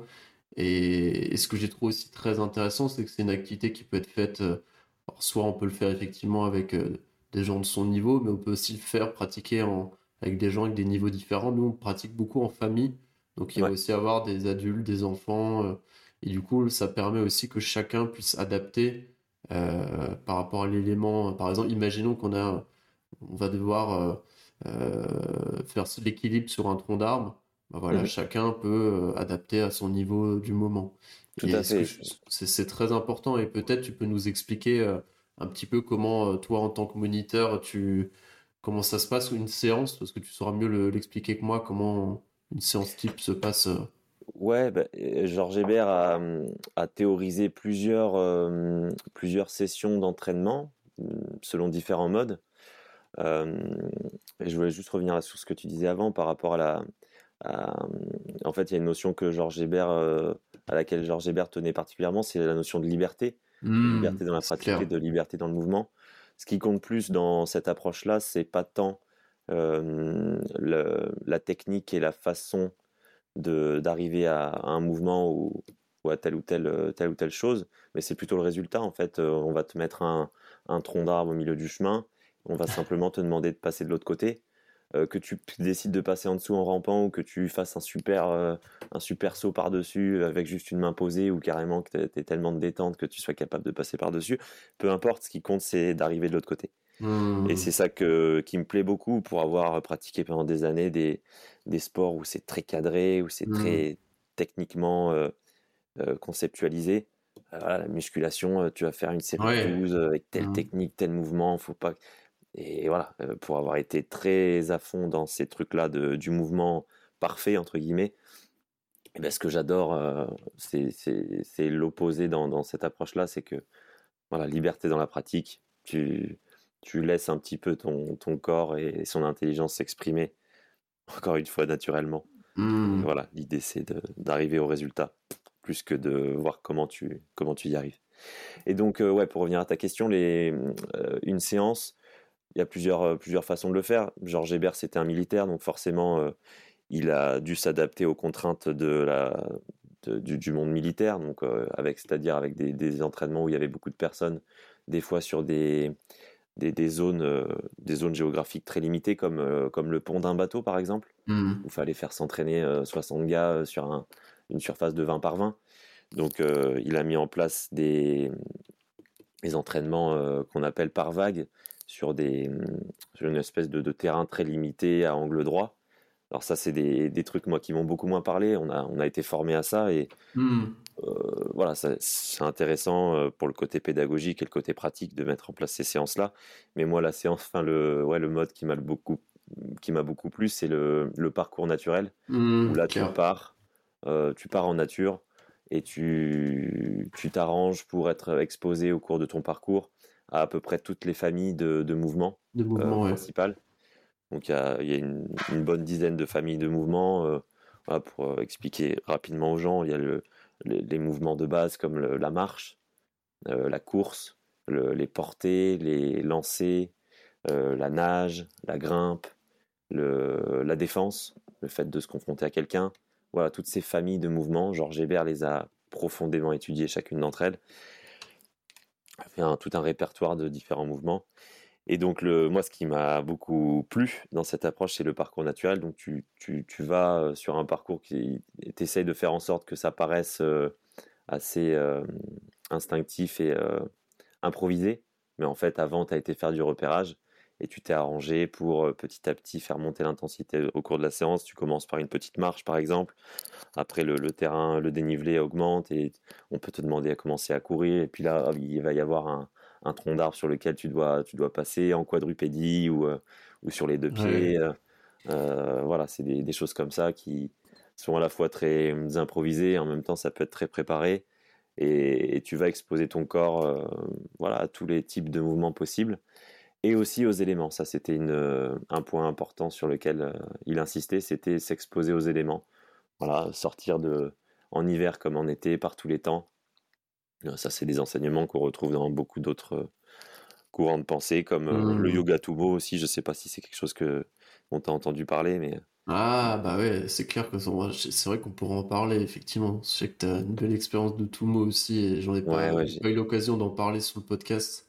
Mmh. Euh, juste pour en finir sur la méthode naturelle, c'est ouais ouais, moi je trouve ça génial et, et, et, et je voulais rebondir sur le fait que tu vois, tu disais genre tout est préparé mais ça fait comme si c'était improvisé. Moi sur les premières séances je me disais mais purée c'est dingue il arrive à trouver tout le temps des trucs et à chaque fois ouais, ça change. il t'a bien eu. Et la dernière fois je lui dis mais Pierre est-ce que tu, tu prépares un petit peu tes, tes séances une fois il fait bah oui regarde normalement je me rappelle dans ma tête mais j'ai un petit calepin au cas où des fois pour me repérer parce ouais. que bon, c'est assez marrant parce que nous on, on s'entraîne dans un petit un petit coin de forêt Mmh. et, euh, et, du coup notre moniteur qui est un des petits-fils de, de Georges Hébert et qui, euh, et qui en fait il, il, prépare à chaque fois les entraînements et en fait il, construit aussi les bah c'est les, les, outils en fait donc c'est à dire ouais, qu'en fait on a un petit temps ouais. C'est ça pour les ateliers pour se pour faire de voilà pour se faire des tractions et Suspension. compagnie des suspensions ouais. il, il, construit petit à petit avec les éléments qu'il trouve euh, mmh. il va trouver un il va trouver des je sais pas des, des, pneus de voiture il va les récupérer pour pouvoir qu'on puisse les utiliser enfin c'est vraiment c'est assez rigolo aussi c'est une, une, logique un peu zéro déchet quoi si on prend ça. et on en crée des choses et ouais. Moi j'ai jamais fait les scouts mais j'ai l'impression que ça se rapproche aussi un petit peu de ce que tu pourrais avoir comme euh, peut-être euh, alors de mon, de mon, point de vue un peu extérieur de l'espèce de mentalité qu'on pourrait retrouver chez les scouts euh, je sais pas si t'as fait les scouts, toi. Non, j'ai pas fait les scouts. Non, non, non.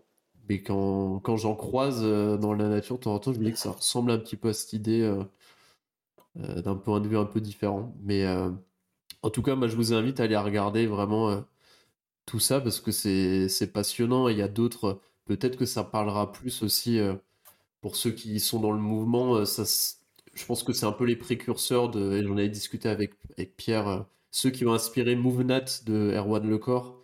Ouais, tout à fait. J'en avais parlé avec Pierre d'ailleurs à ce sujet qui me disait qu'il y avait eu des petits conflits, ouais. pas conflits, mais effectivement, il y a des, des divergences de vision, mais qu'en fait, euh, la, euh, la, la, MoveNat est très largement inspirée de, de, ah la philosophie de, de, Georges Hébert. C'est les petites guerres, de guerres les de guerres d'ego et ouais. Le PFH, comme on l'appelle en, en, permaculture, le putain de facteur humain. Exactement. ouais, ça c'est un bordel, hein, mais bon. C'est ça. Mais, euh, sujet. mais du coup, ouais, c'est assez similaire à ce que pourrait faire MoveNat pour ceux qui connaissent. Donc euh, très intéressant. Et, et important, et important, je trouve. Euh, excuse-moi, je te, je te coupe un peu. Vas-y, vas-y, avec plaisir. Et ça, ça me paraît vraiment. C'est là où je trouve toute la beauté du truc, euh, c'est le fait qu'on revienne encore une fois à des choses simples, accessibles à tous, qui peuvent être gratuites en fait. Et ouais, ça c'est une notion que Taleb aborde dans son bouquin et que Pierre aussi euh, Pierre en parle souvent, c'est la non-dépendance au domaine. C'est vrai que mmh. c'est pas rare de croiser des gens euh, qui vont à la salle de sport. Moi, je, me rappelle, j'allais à une salle de sport à Montpellier, ce qui était sur trois étages. Et euh, tu avais des mecs, des, des baraques qui prenaient l'ascenseur quoi pour passer d'un étage à l'autre. non mais sérieux les gars, enfin. Et, encore une fois, non, ça peut paraître jugeant ce que je dis, mais notre, notre, cerveau, notre, notre euh, on est, on est foutu comme ça, on est câblé comme ça pour se laisser trop facilement prendre par le piège euh, du du, du, confort et du plaisir sans effort. Ça, c'est vraiment. Euh, c'est une constante chez, chez, chez l'humain et c'est pour ça que toutes ces réflexions, elles sont importantes, je pense, pour moi à, avoir et même primordiales. C'est réfléchir un petit peu sur ces trucs-là, expérimenter ces choses-là pour les intégrer et, et, vraiment, ça, à mon avis, ça solutionnerait beaucoup de nos problèmes quand on parle on nous parle souvent d'écologie en ce moment avec euh, les histoires d'énergie, etc. Mais toutes ces pratiques-là, pour moi, elles sont des prétextes et des portes d'entrée vers des solutions, euh, mmh. mais, de véritables solutions.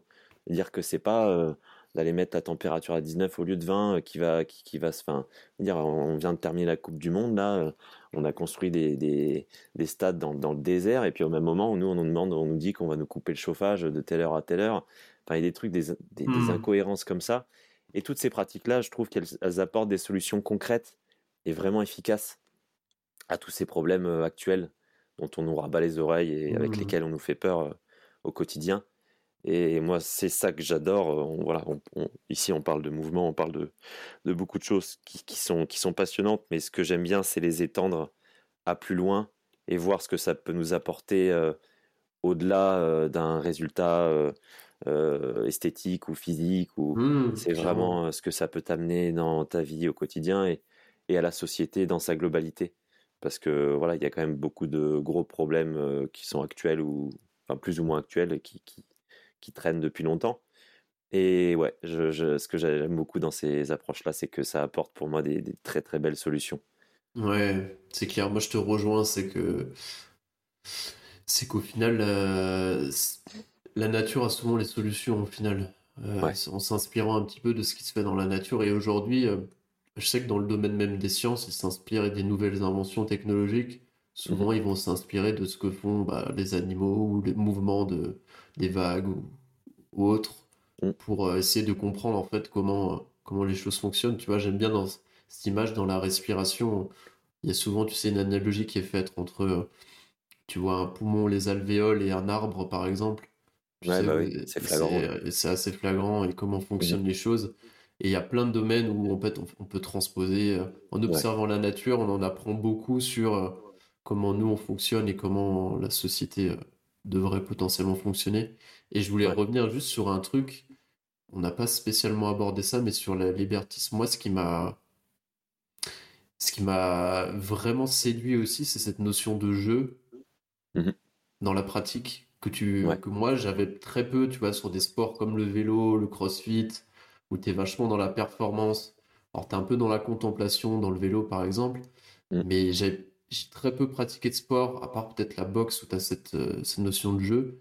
Mais vraiment dans Liberty, ce qui est très très chouette, c'est le fait que tu, tu joues, tu es dans quelque chose d'enfantin. et ce qui, m'a fait vraiment phaser, c'est la première fois, je voyais, alors du coup, euh, les enfants qui couraient derrière le moniteur. Et je me suis vu, genre, quand j'avais 8 ans et que j'ai vécu ma meilleure vie, que j'étais tout seul dans la forêt où tu sautes, tu joues avec les bouts de bois, mais ils sont enjoués et en joie, et ça procure un truc où tu te dis, waouh, mais en fait, c'est c'est comme ça qu'on ferait normalement euh, si on n'était pas, euh, bah, tu vois, si on n'avait pas avancé dans la société avec euh, des masques, des choses que, dans le sens où on se crée des, tu vois, des, on, des conditionnements. Des conditionnements progressifs, tu vois. Mmh. Et, et, en fait, ça m'a fait écho à un autre truc aussi, c'est que, en observant aussi, tu vois, ce que font les enfants dans la nature, c'est mmh. comme ça qu'en fait, ça nous rapproche de notre état naturel et de comment nous on fonctionne et comment on s'éclate, quoi. Et ça, ça, me fait penser à un autre truc, et ça va être une parfaite transition sur le tout mot. Bah, c'est comme les, quand tu observes les enfants qui, qui sont tout petits et qui jouent dans, dans l'eau froide de la mer et qui n'ont aucun problème avec le froid. Alors que nous, euh, la plupart des gens aujourd'hui, tu vas tremper un, un bout d'orteil dans l'eau froide, euh, c'est la catastrophe. Les enfants, ils ont pas ces questions, ils jouent dans l'eau, ils... c'est comme ça, c'est ok. Mmh. Donc, et je trouve c'est euh, c'est passionnant tout ça. Euh, et peut-être, ouais, tu peux parler de ton expérience de tout mot, expliquer ce que c'est et, et, raconter un peu ton, ta semaine dans le froid avec. ouais, bien sûr, bien sûr. Bar. Ouais. Euh, ouais, je voulais juste rebondir un petit peu sur le, le, jeu. Euh, c'est clair que bah, quand on s'amuse, en fait, c'est là où c'est là où, tu vois pas le temps passer, c'est là où tu vas mmh. où tu vas vraiment te plonger dans une pratique avec avec joie, et c'est là, ouais, c'est enfin beaucoup de choses devraient être un peu plus comme ça. Et moi, je me rappelle quand j'étais gamin et même euh, pas gamin, et ça, je pense que c'est important aussi à comprendre et à expérimenter. Euh, le fait qu'on a le droit, même si on est adulte, entre guillemets, euh, on a le droit et on doit euh, cultiver et, continuer à faire vivre cet enfant intérieur. Ça, c'était un truc que Georges Hébert mettait aussi en avant. C'était le, mmh. le, jeu, comme tu disais. Le fait de, s'autoriser à, aller au sol, à, marcher par terre, à grimper aux arbres. Et c'est des mmh. choses qui font du bien. Et encore une fois, c'est des choses toutes bêtes. Mais ouais, comme tu disais, euh, la société euh, et tous les masques, les, les, couches qu'on a par-dessus euh, nos, nos, âmes, nos mmh. esprits sont, nous empêchent de, de, de, de vivre ces choses-là qui sont super joyeuses, super simples, accessibles. C'est assez simple de, ouais, de, de s'y remettre et ça fait beaucoup de bien. Et ouais, ça c'est un truc qui me plaît aussi beaucoup dans la méthode. Mmh carrément. C'est clair. c'est clair. Le yoga tumo, le yoga tumo, ouais, ben encore les mêmes, euh, toujours, toujours pareil. C'est, enfin moi là-dedans, ce que j'y ai trouvé, c'est un peu les, les enseignements qu'on peut retrouver ailleurs, encore dans cette, euh, dans cette approche-là. Euh, moi, ce qui m'a beaucoup plu là-dedans, et en fait, on parle souvent du yoga tumo comme le yoga du froid, un truc où l'idée ça va être de s'exposer au froid intense. Alors moi, j'ai pas été avec euh, Maurice Dobar parce que Maurice Dobar avait pris sa, déjà sa, sa, retraite à ce moment-là depuis peu. Euh, il est maintenant décédé, hein, pour ceux qui ne savent pas. Hmm. Euh, c'était avec son fils Patrick. Et d'ailleurs, c'est très marrant parce que quand j'ai dit à Patrick que j'allais me former à l'évertisme, il m'a parlé de, de, ces, de ces moments quand il était enfant. Bon, ça avait l'air d'être assez dur quand il m'en parlait, mais en même temps, après, après coup, il, il, était, il avait beaucoup de gratitude pour ça. C'est que son père, euh, Maurice, l'emmenait euh, dans des randos, mais de l'enfer, entre guillemets, euh, en plein hiver, pendant des heures à courir, à marcher. Quand il y avait un étang, fallait pas faire le tour, fallait passer à travers. Ça, c'était aussi de, un des trucs hébertisés. C'est quand tu as deux chemins qui se présentent à toi, choisis pas le plus facile tu choisis le plus difficile. Tu vas dans la pentraide, tu vas, tu tu t'exposes à la difficulté. Et là, on est en train de boucler sur les trucs qu'on disait au début, avec euh, l'importance de se, de se confronter à l'inconfort, etc. Et euh, donc, ouais, ce que j'ai beaucoup aimé, ce que je voulais dire, c'est que le, l'élément principal, selon Patrick en tout cas, du yoga Tumo, c'est la connexion à la nature. C'est mmh. se réexposer, se. Ouais, être dans la nature et faire partie de la nature, se rendre compte de ça. Donc au travers du froid, c'est vrai que bah, tu, tu, le, tu le ressens particulièrement quand tu vas te balader à poil et qu'il neige dehors ou qu'il y a des bourrasques pas possibles et qu'il fait moins, moins 5, moins 10, bah forcément, oui, tu, tu, ton corps se rend bien compte qu'il est, qu'il est directement relié aux éléments qui est autour de lui. C'est une manière un peu accélérée de le, ressentir, mais lui, il habite au Brésil et il fait des retraites de Tumo au Brésil dans la jungle. Tu vois, l'élément froid, c'est pas forcément euh, un élément euh, indispensable pour la pratique du tout. Mmh. Génial. Euh, donc tu apprends, ouais, tu apprends l'importance de, de, de, se reconnecter à la nature. une des leçons aussi qui m'a beaucoup marqué en tout mot, c'est l'humilité. Mmh. L'humilité, ça c'est pareil, c'est pour moi c'est important de la transférer à tous les domaines. L'humilité par rapport moi, moi quand je suis arrivé là-bas, j'avais déjà une pratique régulière du froid. Je, sur ma terrasse, j'avais un congélateur à Montpellier dans lequel je, m'exposais quasiment tous les jours. Voilà, j'avais des pratiques de, froid, déjà un entraînement par rapport à, l'élément froid. Mais en fait, euh, c'est pas pour autant que je tenais plus longtemps que les autres. Et mmh. même plutôt l'inverse. J'ai été étonné et moi, ça, ça m'a ça m'a marqué. Et d'ailleurs, euh, le dernier jour, euh, on a tous pris un, un temps pour partager nos ressentis par rapport à la semaine. Et moi, c'est ce que j'ai partagé aux autres, c'est que j'étais impressionné et rempli de gratitude pour cette leçon que beaucoup m'avaient appris, des gens qui, qui sont arrivés là-bas avec des maladies ou des gens euh, euh, voilà, qui, qui, peuvent paraître euh, physiquement pas du tout préparés, pas du tout aguerris, entre guillemets, des gens avec du surpoids, etc., et puis qui sont là dans, dans le bain froid et qui, qui ont un alignement et une, un espèce d'ancrage dans le truc. Moi, j'étais déjà sorti depuis 5 minutes, puis je l'ai regardé là encore ah, c'est beau. en parfaite maîtrise euh, de, du, du, truc. Et ça, c'est ouais, c'était très beau à voir. Euh, c'est intéressant, je rebondis là-dessus. C'est ouais. c'est quelque chose aussi qui, tu vois, moi, quand j'ai commencé le froid, j'y allais, j'y allais beaucoup avec, tu sais, cette notion de je dois rester longtemps. Euh, performance, ouais. Performance, euh, y aller avec une, espèce d'énergie un peu, euh, tu vois, de performance, de. Très mental très young, ouais. Ouais. Et c'est durant la formation que j'ai faite, là où on a fait des bains froids avec la formation de respiration avec Stéphane Jansoun. Ouais.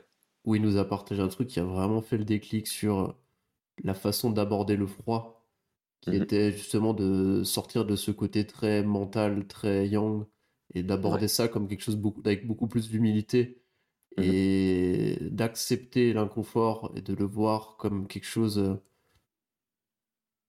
de, de le regarder, de l'observer, d'être dans un état plutôt contemplatif, méditatif, qu'arriver avec une énergie de lutte, de combat. Et pour moi, ça fait toute euh, la différence. Et je pense que Aujourd'hui, tu vois, c'est une pratique, le froid, bah, que Wim Hof, on en parle tout le temps. Et moi, je vois hein, les personnes que j'accompagne, il y a beaucoup de gens qui, euh, qui arrivent euh, bah, sur la, avec la pratique du froid, avec la pratique de l'apnée, avec une énergie très. Euh, combien de temps tu, tu restes Tu vois, pas plus tard que. genre, je fais un, petit bisou à Florian s'il écoute ce podcast. On a un groupe avec les gens que je coach en respiration. Mmh et, et, du coup, je leur partageais un article notamment par rapport à l'apnée et les exercices d'apnée qu'on avait pu faire ensemble. Et le premier truc qui me disait Ah, vous tenez combien de temps, les gars?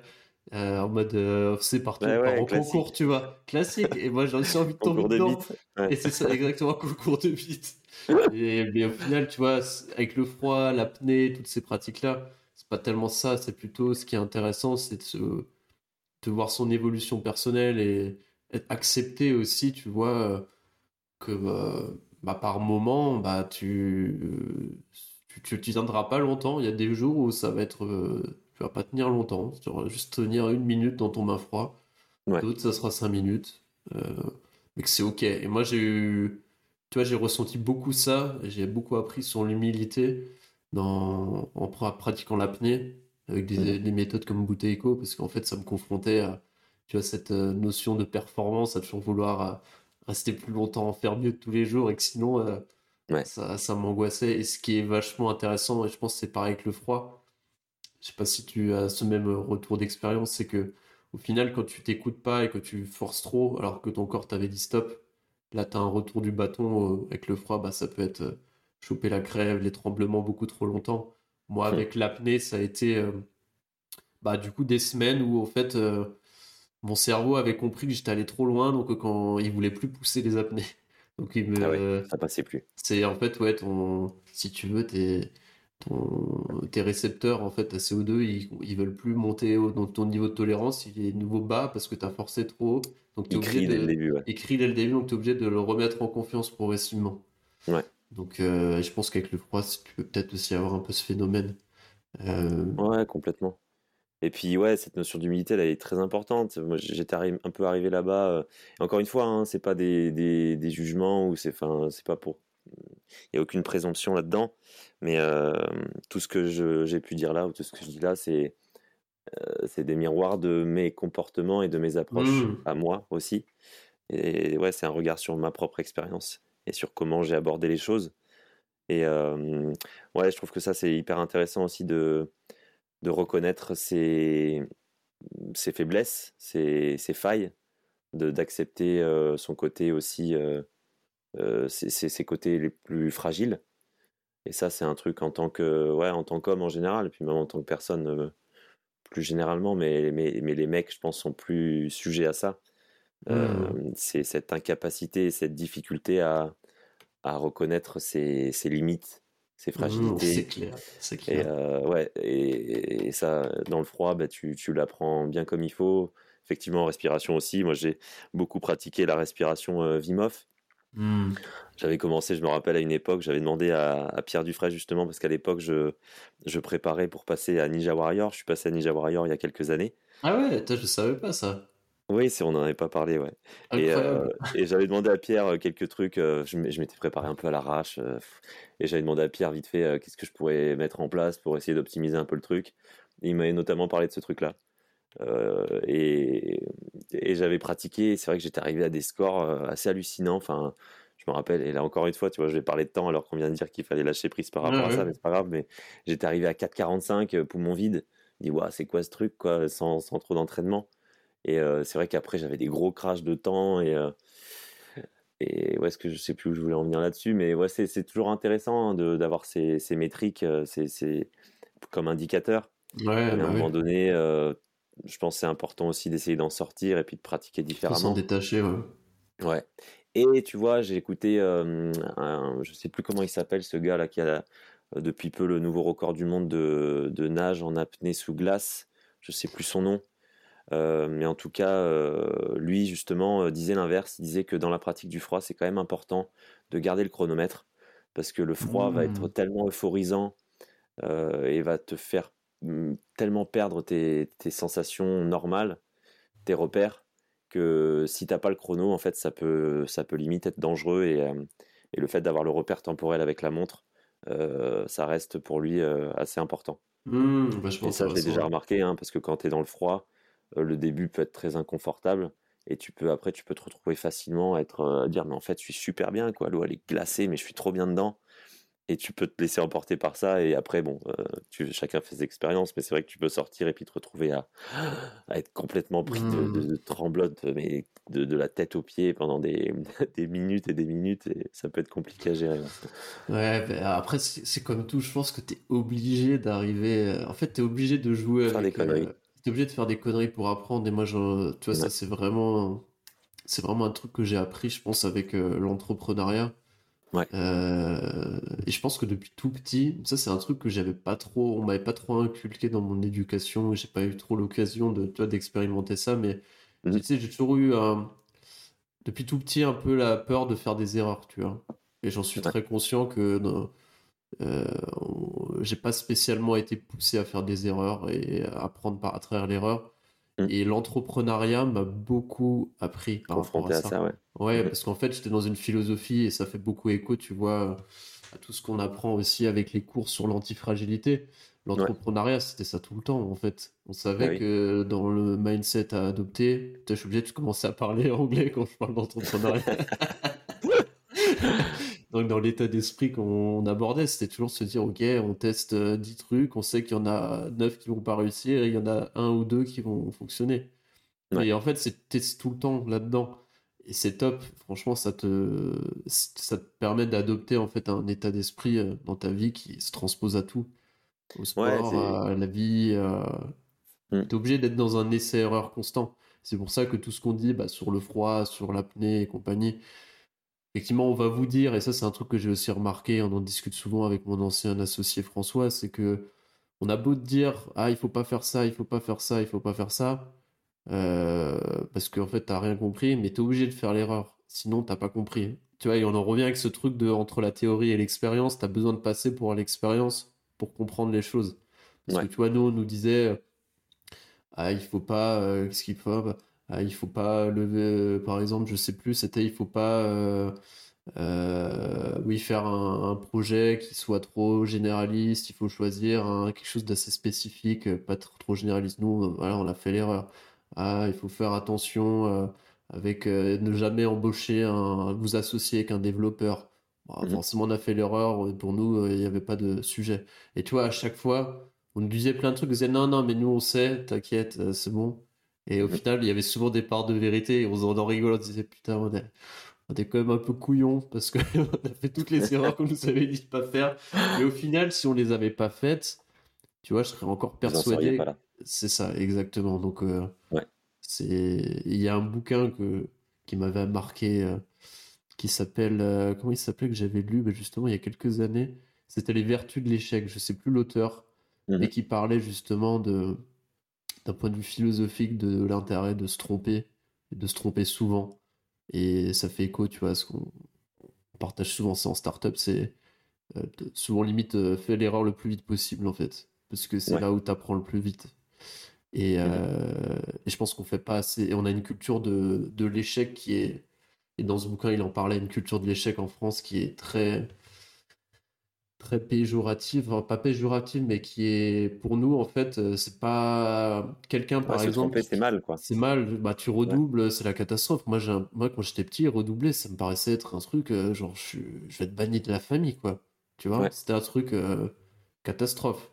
et pareil, ça montre bien, ça montre bien l'importance de, de ouais, des, des, modes de pensée qui sont inculqués dans telle ou telle société et l'importance que ça prend dans nos façons d'appréhender le réel et, ça. vie en général. C'est passionnant ça de, de, constater ça et de moi c'est l'une des choses qui m'anime c'est justement sortir du cadre conceptuel qu'on m'a imposé, aller voir en dehors et se rendre compte à quel, à quel point en dehors de ça il y a des richesses mais qu'on nous interdit euh, d'aller voir. Euh, on pourrait en parler des heures, mais il y a, pour moi il y a beaucoup de raisons à tout ça. Euh, l'école forme pas des individus le but de l'école, c'est pas de former des gens libres et euh, capables de penser par mmh. soi-même, euh, indépendants, etc. C'est tout le contraire pour moi. Et ça, je, le dis parce que je l'ai vraiment, je le ressens vraiment comme ça. Encore plus depuis cette période, depuis trois ans là, où, mmh. voilà, où on nous impose une certaine façon de, de voir la réalité, de, de penser les choses. Euh, et en fait, en dehors de ça, il y a, y a une richesse. Et c'est mmh. important de sortir du, les Anglais disent euh, think out of the box. Hmm. Je pense que c'est vraiment, vraiment important de, de comprendre ça et de, de l'expérimenter. Hmm, ouais, c'est clair, je te rejoins. Il y, a, il, y a, un vrai besoin de sortir du cadre. Euh, c'est important. Pour moi, maintenant, toi, je pense que toi, c'est pareil. C'est devenu un peu euh, dans tes habitudes de faire, mais tu as toujours des domaines où, au final, tu te rends compte que tu es toujours en train de, de penser dans, dans le box, justement. Bien sûr, il faut en avoir conscience, ouais. Il faut vraiment en avoir conscience. Exactement. Donc, rien que le fait de, de, de, parler des choses, euh, à chaque fois qu'on va redire les mêmes choses, on va renforcer les histoires qu'on se raconte et on va s'empêcher. J'ai beaucoup aimé, là, tu m'avais conseillé un bouquin euh, sur les psychédéliques et euh, mmh. j'ai beaucoup aimé l'image d'un chercheur, je crois, hollandais qui, qui imaginait le cerveau. métaphoriquement, qui imaginait le cerveau comme une colline enneigée euh, et qui décrivait les pensées comme euh, des luges. Ces luges euh, dévaleraient la, colline toujours un petit peu par les mêmes traces, et plus les pensées empruntaient les mêmes traces, plus ces luges traçaient profondément ces, ces, ces lignes, plus mmh. les, les, pensées futures allaient s'engouffrer dans ces lignes. Et en fait, ouais, il, abordait le, les psychédéliques et, toutes ces choses comme des, des, manières de, comme des dameuses qui permettaient de re, refaire, euh, remettre neutre toute la colline, et ça permettait à tes pensées d'aller voir ailleurs, d'emprunter d'autres mmh. chemins. Et ouais, je trouvais ça assez intéressant. Ça me fait penser à ça, ce que tu. C'est une belle. C'est une belle image et moi, ça me fait aussi penser à ça et ça va faire une parfaite transition par rapport à justement tout ce qui est médecine ancestrale et les, les psychédéliques.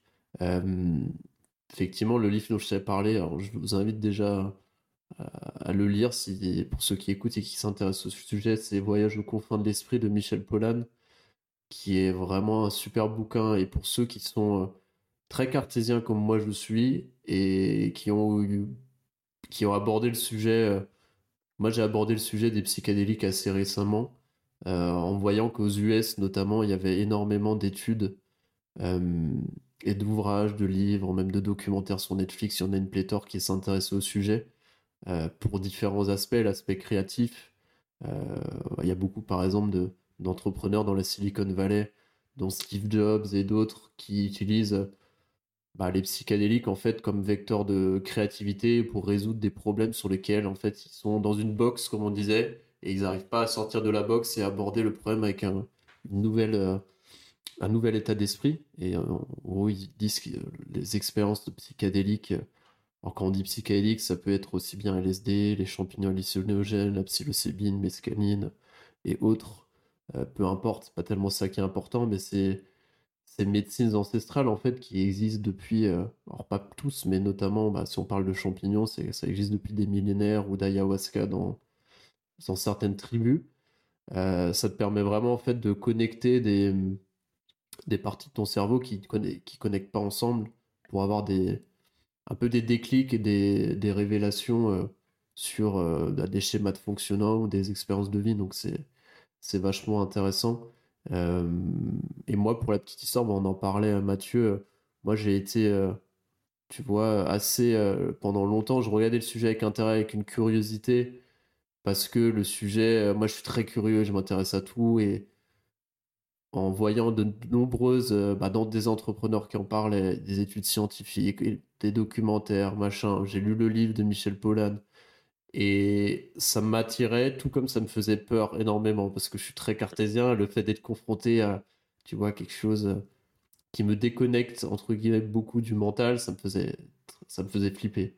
Euh, et, c'est que très récemment que j'ai un peu découvert ça. J'en suis vraiment, je suis encore un très novice sur le sujet et que ça fait que quelques semaines que j'ai pu expérimenter quelque, quelque chose, notamment avec la psilocybine, euh, et, euh, et, notamment plutôt sur des doses qu'on appelle récréatives, donc c'est pas des grosses doses, mais j'ai pu avoir moi personnellement des déclics sur des, des schémas de pensée, comme tu disais, tu vois, où je me rends compte, ah bah en fait, euh, là il y a un truc que j'avais oublié, où je m'étais oublié par exemple, ou là il y a des schémas de fonctionnement de pensée où en fait, c'était pas comme ça que. C'est pas, en fait, pas ça comme ça que je pense. J'ai un exemple, c'est. J'ai eu des révélations sur notamment ma relation avec la musique. J'ai toujours été fan de musique. Et j'ai eu les dernières années de ma vie, je l'ai vraiment mis ça de côté pour des raisons X ou Y, parce que je m'en suis intéressé à d'autres choses.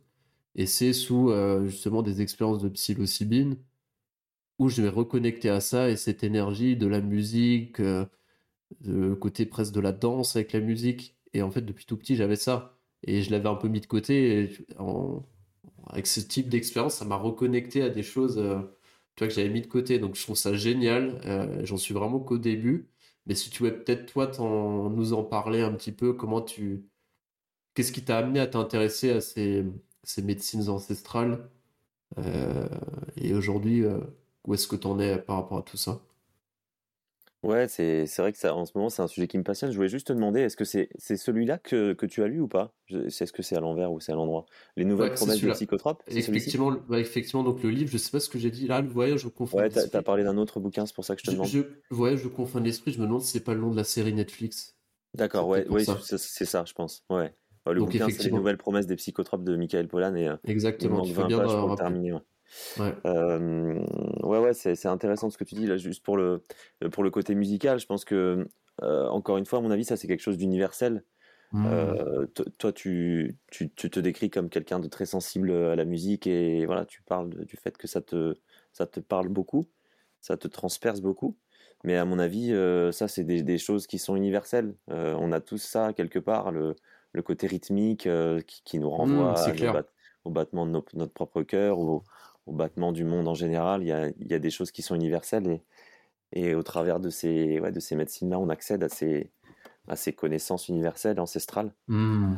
ce qui m'a amené, moi, à, vers ces choses-là, j'ai fait une retraite en fait à ayahuasca là, il, y a, il y a quelques mois maintenant en Suisse. Euh, j'y suis allé un petit peu euh, comme ça, à l'instinct, sans trop m'être renseigné sur le sujet.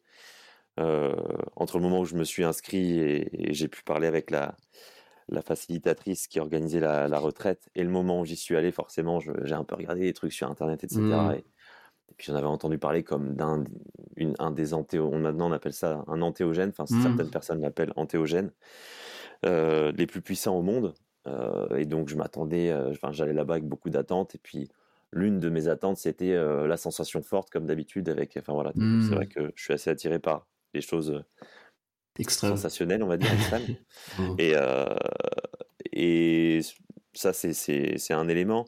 Mais ouais, ce qui m'intéresse beaucoup là-dedans, c'est le développement et le, la recherche d'une certaine connaissance de soi connaissance de, une, des compréhensions de l'esprit, des choses comme ça.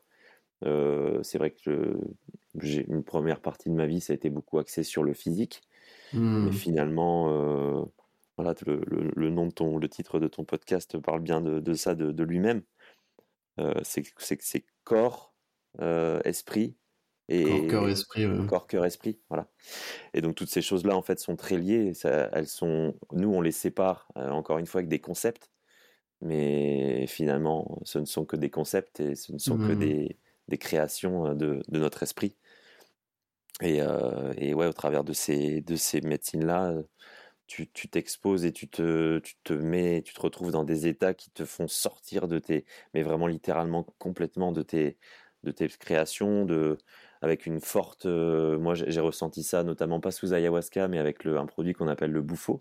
Le bouffo, c'est un, c'est euh, un extrait d'un venin de, crapaud euh, qui vient d'Arizona. Mmh. Et euh, c'est un truc qui se, qui se fume en général dans une petite pipe là, ça, ça, se présente sous forme de cristaux, tu vas, tu vas tirer pendant mmh. quelques secondes. Et là, vraiment, le, premier matin pendant la retraite, ça, ça a été vraiment l'expérience la plus marquante pour moi. c'est très difficile à décrire et c'est l'une des caractéristiques de, de l'expérience psychédélique, comme l'explique bien dans le, dans le bouquin, c'est le, le, le, terme d'ineffable très compliqué à raconter. Et, euh, mmh. et ouais, moi, ce que j'ai ressenti, c'est vraiment une, comme une explosion, comme si mon, mon moi explosait complètement. Alors, avec des sensations qui sont terrifiantes, hein, mais en même temps, euh, ouais, qui te. Encore une fois, on en revient à cette, truc de, à cette idée de l'inconfort, de se mettre dans des situations délicates. Ben, c'est là où, où il y aura de l'enseignement. Et au mmh. travers de, de, de, ces choses-là, ben, j'en ai j'ai l'impression d'en avoir retiré beaucoup. Et pareil, hein, comme toi, je suis, je, suis un, je suis un tout petit bébé encore dans ce monde-là.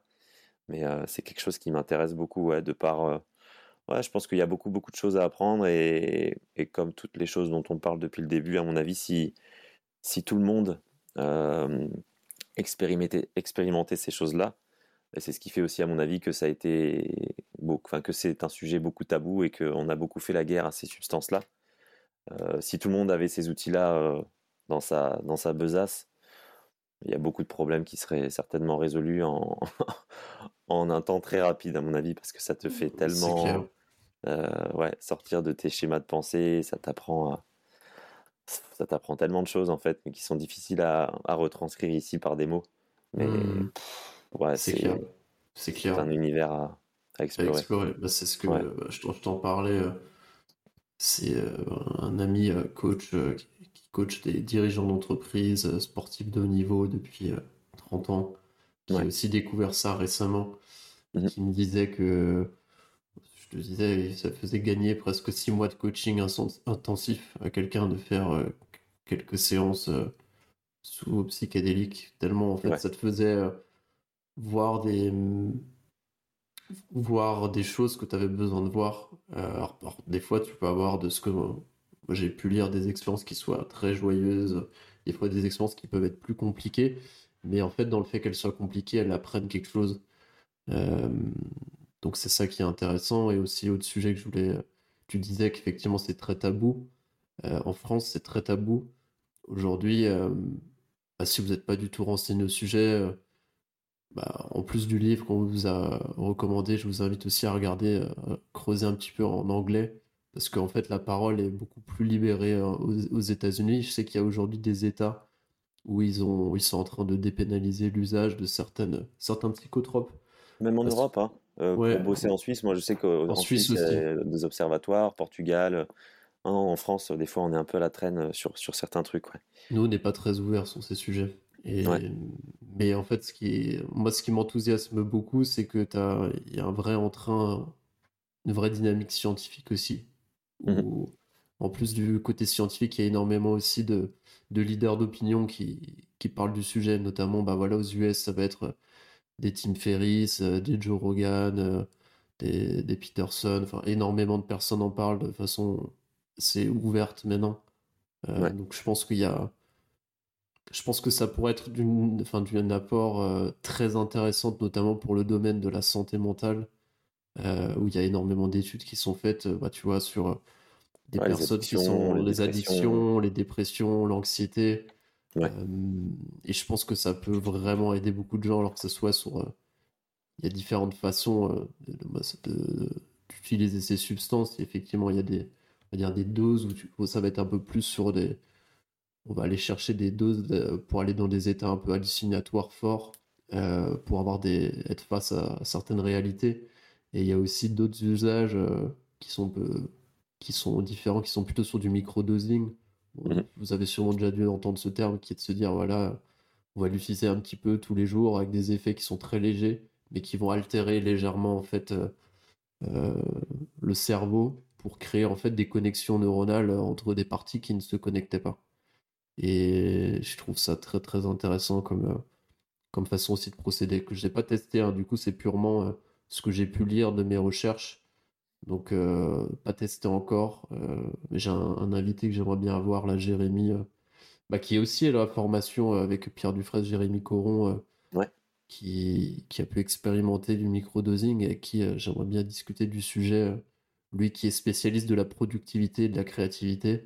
Mmh très J'en discuterai avec lui, donc ce sera très intéressant. Ça rejoint les principes un peu d'homéopathie avec des, des, des doses simplement, euh, des doses minuscules qui sont plus informationnelles que, qu'autre chose. Et ouais, c'est vrai qu'en France, euh, particulièrement, ces trucs-là, c'est ça passe pas trop, quoi. C'est ouais, pour l'instant. La guerre, assez. Ouais, pour l'instant. Pour l'instant, on verra ce que ça donne, mais effectivement, je pense qu'on sera, on sera les derniers aussi, à, sûrement, à passer, à passer le cap, parce que souvent les derniers sont sur le plein de sujets. Donc, euh, c'est comme. Et, ces choses-là, ouais, je voulais, je voulais dire une chose, c'est que euh, ça, on retrouve ces pratiques-là dans toutes les, dans tous les, les, peuples premiers, chez tous les peuples premiers partout dans le monde, à l'exception, euh, à l'exception des Esquimaux. Euh, mais bon, ça se comprend assez facilement parce que là-bas, il n'y a rien qui pousse. mais sinon, c'est des choses qu'on retrouve partout. Et, pour avoir passé quelques jours avec une tribu de chasseurs-cueilleurs au fin fond de la Tanzanie, avec les, les je pense que certains connaîtront déjà ce, cette tribu. Euh, et ben eux aussi ont des pratiques, euh, des pratiques comme ça. Alors euh, des pratiques chamaniques, sans forcément l'usage de plantes, mais aussi tout simplement le fait de fumer de, de la bœuf, de la marijuana avant de partir à la chasse, par exemple. C'est quelque chose que j'ai expérimenté mmh. avec eux. On fumait, on a fumé. Bon, j'ai eu la mauvaise idée de les suivre à ça, j'aurais peut-être pas dû parce que la, la, chasse a été un peu plus compliquée après. C'était déjà très compliqué sans ça. D'ailleurs, je suis assez fier de dire que j'étais le seul des participants à réussir à aller jusqu'au bout avec eux, jusqu'au moment où on est tombé sur, le, sur la mode de babouin et que les, les flèches ont été décochées pour, pour tuer les, les bêtes. Incroyable. Mais, euh, mais avant de partir, ouais, on, est, on, a, on a fait tourner deux gros joints de, de bœufs euh, roulés dans du, dans du papier journal parce que forcément, ils n'ont pas de papier euh, à rouler. Et ouais, ouais, ils fument. Enfin, tu vois, pour ce pareil, hein, leur, leur argument, c'est de se reconnecter, c'est de se connecter un peu plus à la nature, aux esprits, à l'esprit du baobab, du mmh. babouin, etc. Ok, donc c'est vachement intéressant et du coup, c'est de... ça fait partie de leur culture depuis depuis euh, très très bah, depuis le début quoi. Alors, je n'ai pas de détails parce que tu imagines bien, ils ont, euh, enfin, la communication c'était compliqué. Ils ont une langue ah, euh, oui, très en parlent. C'est une langue avec des clics et des claques, des, des, des choses comme ça. Donc il y a ah très, peu de gens qui, ouais, ouais, c'est des trucs très particuliers. donc on avait un, temps d'échange le soir au coin du feu avec un gars qui nous faisait l'intermédiaire. Donc on, on, pouvait poser une ou deux questions chacun le, soir à ce moment-là. Mais ouais, j'aurais pas pu, j'ai pas pu poser toutes les questions. Et, oui, c'est sûr. Et avec mon regard de maintenant, j'aimerais beaucoup y retourner et, leur poser 50 000 questions et, vivre un peu plus longtemps avec eux pour, pour en apprendre davantage. Mais, mais ouais, ouais, ils ont cette, pratique-là. Et ça se retrouve partout, quoi. Donc encore une fois, hein, quand ça c'est le fameux effet Lindy de, mmh. de Taleb qui dit que quand quelque chose a été pratiqué pendant des millénaires ou qu'un objet ou, ou qu'une œuvre traverse les, les, siècles et les siècles, et qu'elle est toujours, qu'elle est conservée et qu'elle a toujours de l'intérêt, de l'importance euh, dans le présent, c'est que bah, c'est qu'elle a vraiment des choses à nous apprendre, mmh. qu'elle porte en elle des, des, des sagesses euh, indémodables, on va dire. Mmh. Incroyable. Mais tu pourrais peut-être, est-ce que tu pourrais nous expliquer un petit peu parce que euh, moi je trouve ça incroyable. J'ai, tu vois, j'ai jamais entendu quelqu'un je connaissais personne avant toi qui m'ait raconté une telle histoire. Est-ce que tu pourrais nous raconter un petit peu comment, comment ça s'est passé, du coup, cette, euh, cette immersion dans, avec une tribu euh, de chasseurs-cueilleurs? Euh, Comment ça se enfin, le dérouler un petit peu pour que les gens s'imaginent un peu dans leur tête? Comment, comment, je me suis retrouvé à faire ça? Ouais, comment tu t'es retrouvé à faire ça et comment c'était, quoi, un peu. Ouais. Alors en fait, euh, tout à l'heure, j'ai parlé euh, vite fait de, mon expérience de stage de survie bite et couteau. Euh, donc ça, à l'époque, c'était avec un gars qui s'appelait Denis Tribaudot. À l'époque, c'était un, précurseur en France. Je sais pas si tu as déjà entendu si, parler. je le connais, ouais. Ok, voilà. Et donc, je me suis retrouvé dans sa liste de clients après avoir participé à ce premier stage bite et couteau. Et quelques années après, dans mon mail, j'ai reçu un truc... immersion avec les Hadzabe au fin fond de la Tanzanie. Et la Tanzanie et le Kenya, c'était deux pays que je connaissais déjà, que j'avais visités beaucoup plus classiquement euh, en mode safari avec mon, avec mon père à l'époque. Euh, et forcément, amoureux de nature, euh, d'animaux, de faune, etc., bah, c'est un lieu qui te, qui te met une claque monumentale. on dit que c'est le berceau de l'humanité, alors je sais pas, ça c'est mmh. certainement encore une histoire qu'on se raconte tous et qu'on alimente. Mais il y a certainement quelque chose de vrai parce qu'effectivement, quand tu te retrouves là-bas, il y a une espèce d'ambiance et de magie un peu mmh. particulière. Et, donc, je me suis dit, bah écoute, il faut que j'y aille, quoi. j'ai vu ce mail, j'ai vu cette proposition, j'ai dit, je peux pas. C'est parti, quoi. ouais, c'est parti, on y va. Et je me suis retrouvé, bah, je me suis retrouvé là-bas. on atterrit, enfin, j'ai atterri à, dans la capitale. Je passais une nuit dans un petit hôtel, là, tranquille, solo. Et puis le lendemain, on se rejoignait tous un peu plus proche du, site. C'est euh, les Hadzabe, ils ont un territoire qui est beaucoup plus limité qu'avant, mais euh, mmh. l'État leur, euh, leur attribue encore un petit territoire délimité qui se trouve en gros, pour ceux qui connaissent, ceux qui veulent aller regarder, entre le Serengeti et le Ngorongoro. Le Ngorongoro, c'est une réserve naturelle qui est dans un mmh. cratère, je crois qu'il fait plus de 10 km de diamètre, où les animaux sont un peu naturellement enfermés dans cet ancien cratère. C'est une réserve magnifique. Et le Serengeti, tout le monde connaît, hein, c'est les, les, paysages qu'on peut voir dans le, dans le Roi Lion c'est magnifique et c'est gigantesque. Et donc les Hadzabe ont leur territoire un petit peu planté entre ces deux trucs-là. Euh, et donc comment ça se passe? Et eh ben euh, donc on est arrivé là-bas et puis on a pris des 4x4 et là tu, pars pendant des heures, des heures sur des petits chemins euh, jusqu'à arriver dans leur territoire. On a posé les 4x4, on s'est fait déposer et là on est parti avec notre sac à dos et, et, on les a cherchés. On les a cherchés pendant des heures parce qu'on savait pas exactement où ils étaient on avait, euh, qui nous servait d'intermédiaire, on avait un, gars en fait qui s'était enfui de, de chez ses parents quand il était petit. Il était tombé amoureux de ce peuple et il avait passé quelques, quelques années de son enfance à, grandir avec eux. Il était issu d'un village de, enfin, d'une famille d'éleveurs de, chèvres et il était parti les rejoindre. Et donc euh, lui euh, bien leur langue et ça nous permettait de, faire le lien entre l'anglais et, et le Hadza. Et donc euh, voilà, c'était lui notre guide avec aussi deux, euh, deux personnes. Donc il y avait la femme de Denis Tribodo qui nous accompagnait. Mmh. Et il y avait aussi Robin euh, Weller, un gars avec qui je euh, qui a créé la compagnie des aventuriers, avec qui je vais mmh. commencer un petit peu à travailler, dont je t'ai peut-être un petit peu parlé. Tu m'en avais parlé, ouais. Et lui, c'était mon instructeur de survie à l'époque. Et à la fin de cette semaine, d'ailleurs, c'est à ce moment-là déjà qu'il m'avait dit il y a deux gars avec qui j'aimerais bosser un jour, c'est toi et Raph. Et Raph, il a monté la compagnie des aventuriers avec lui. Et moi, il y a quelques, années, quelques mois maintenant, il m'a appelé un jour. Il m'a dit Ouais, Mathieu, tu t'intéresses toujours à tes trucs d'Hormèse, machin. Euh, si c'est le cas et que tu es motivé, j'aimerais bien qu'on bosse ensemble. Donc, on a commencé à, travailler sur quelques projets ensemble. Euh, et, donc, voilà, on les a cherchés pendant quelques heures à marcher. Et puis d'un coup, euh, tu arrives et, Et t'entends, bah, il y avait notre guide là, j'ai perdu, j'ai plus son nom, mais peu importe, et qui commençait à faire des petits cliquetis, des petits sifflements pour essayer de les d'avoir un retour.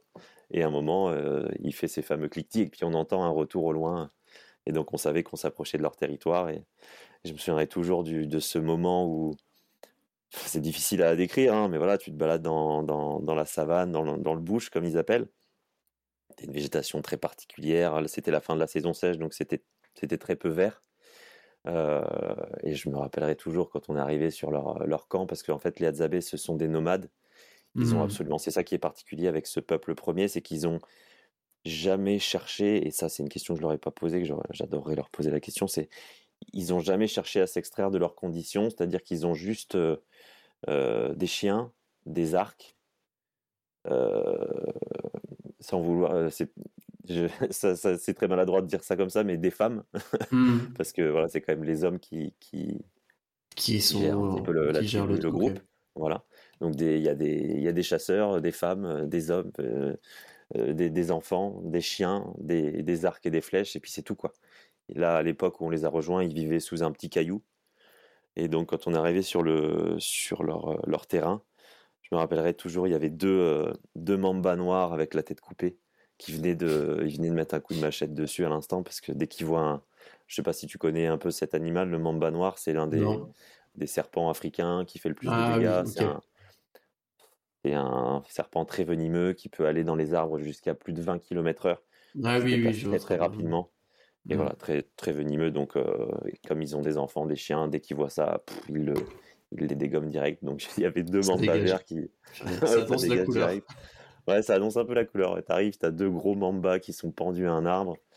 Euh, tu vois déjà les peaux de babouins à droite à gauche, et puis tu arrives face à des, à des, des hommes qui, ouais, qui, sont, qui vivent de la même manière euh, depuis des milliers d'années, en fait, qui, qui n'ont même pas conscience tout simplement d'être en Afrique, qui n'ont pas mmh. de notion du temps, par exemple. Je me rappelle un soir, j'ai posé la question de. La question à la con euh, quand je me quand j'y repense. à quelle heure on va chasser demain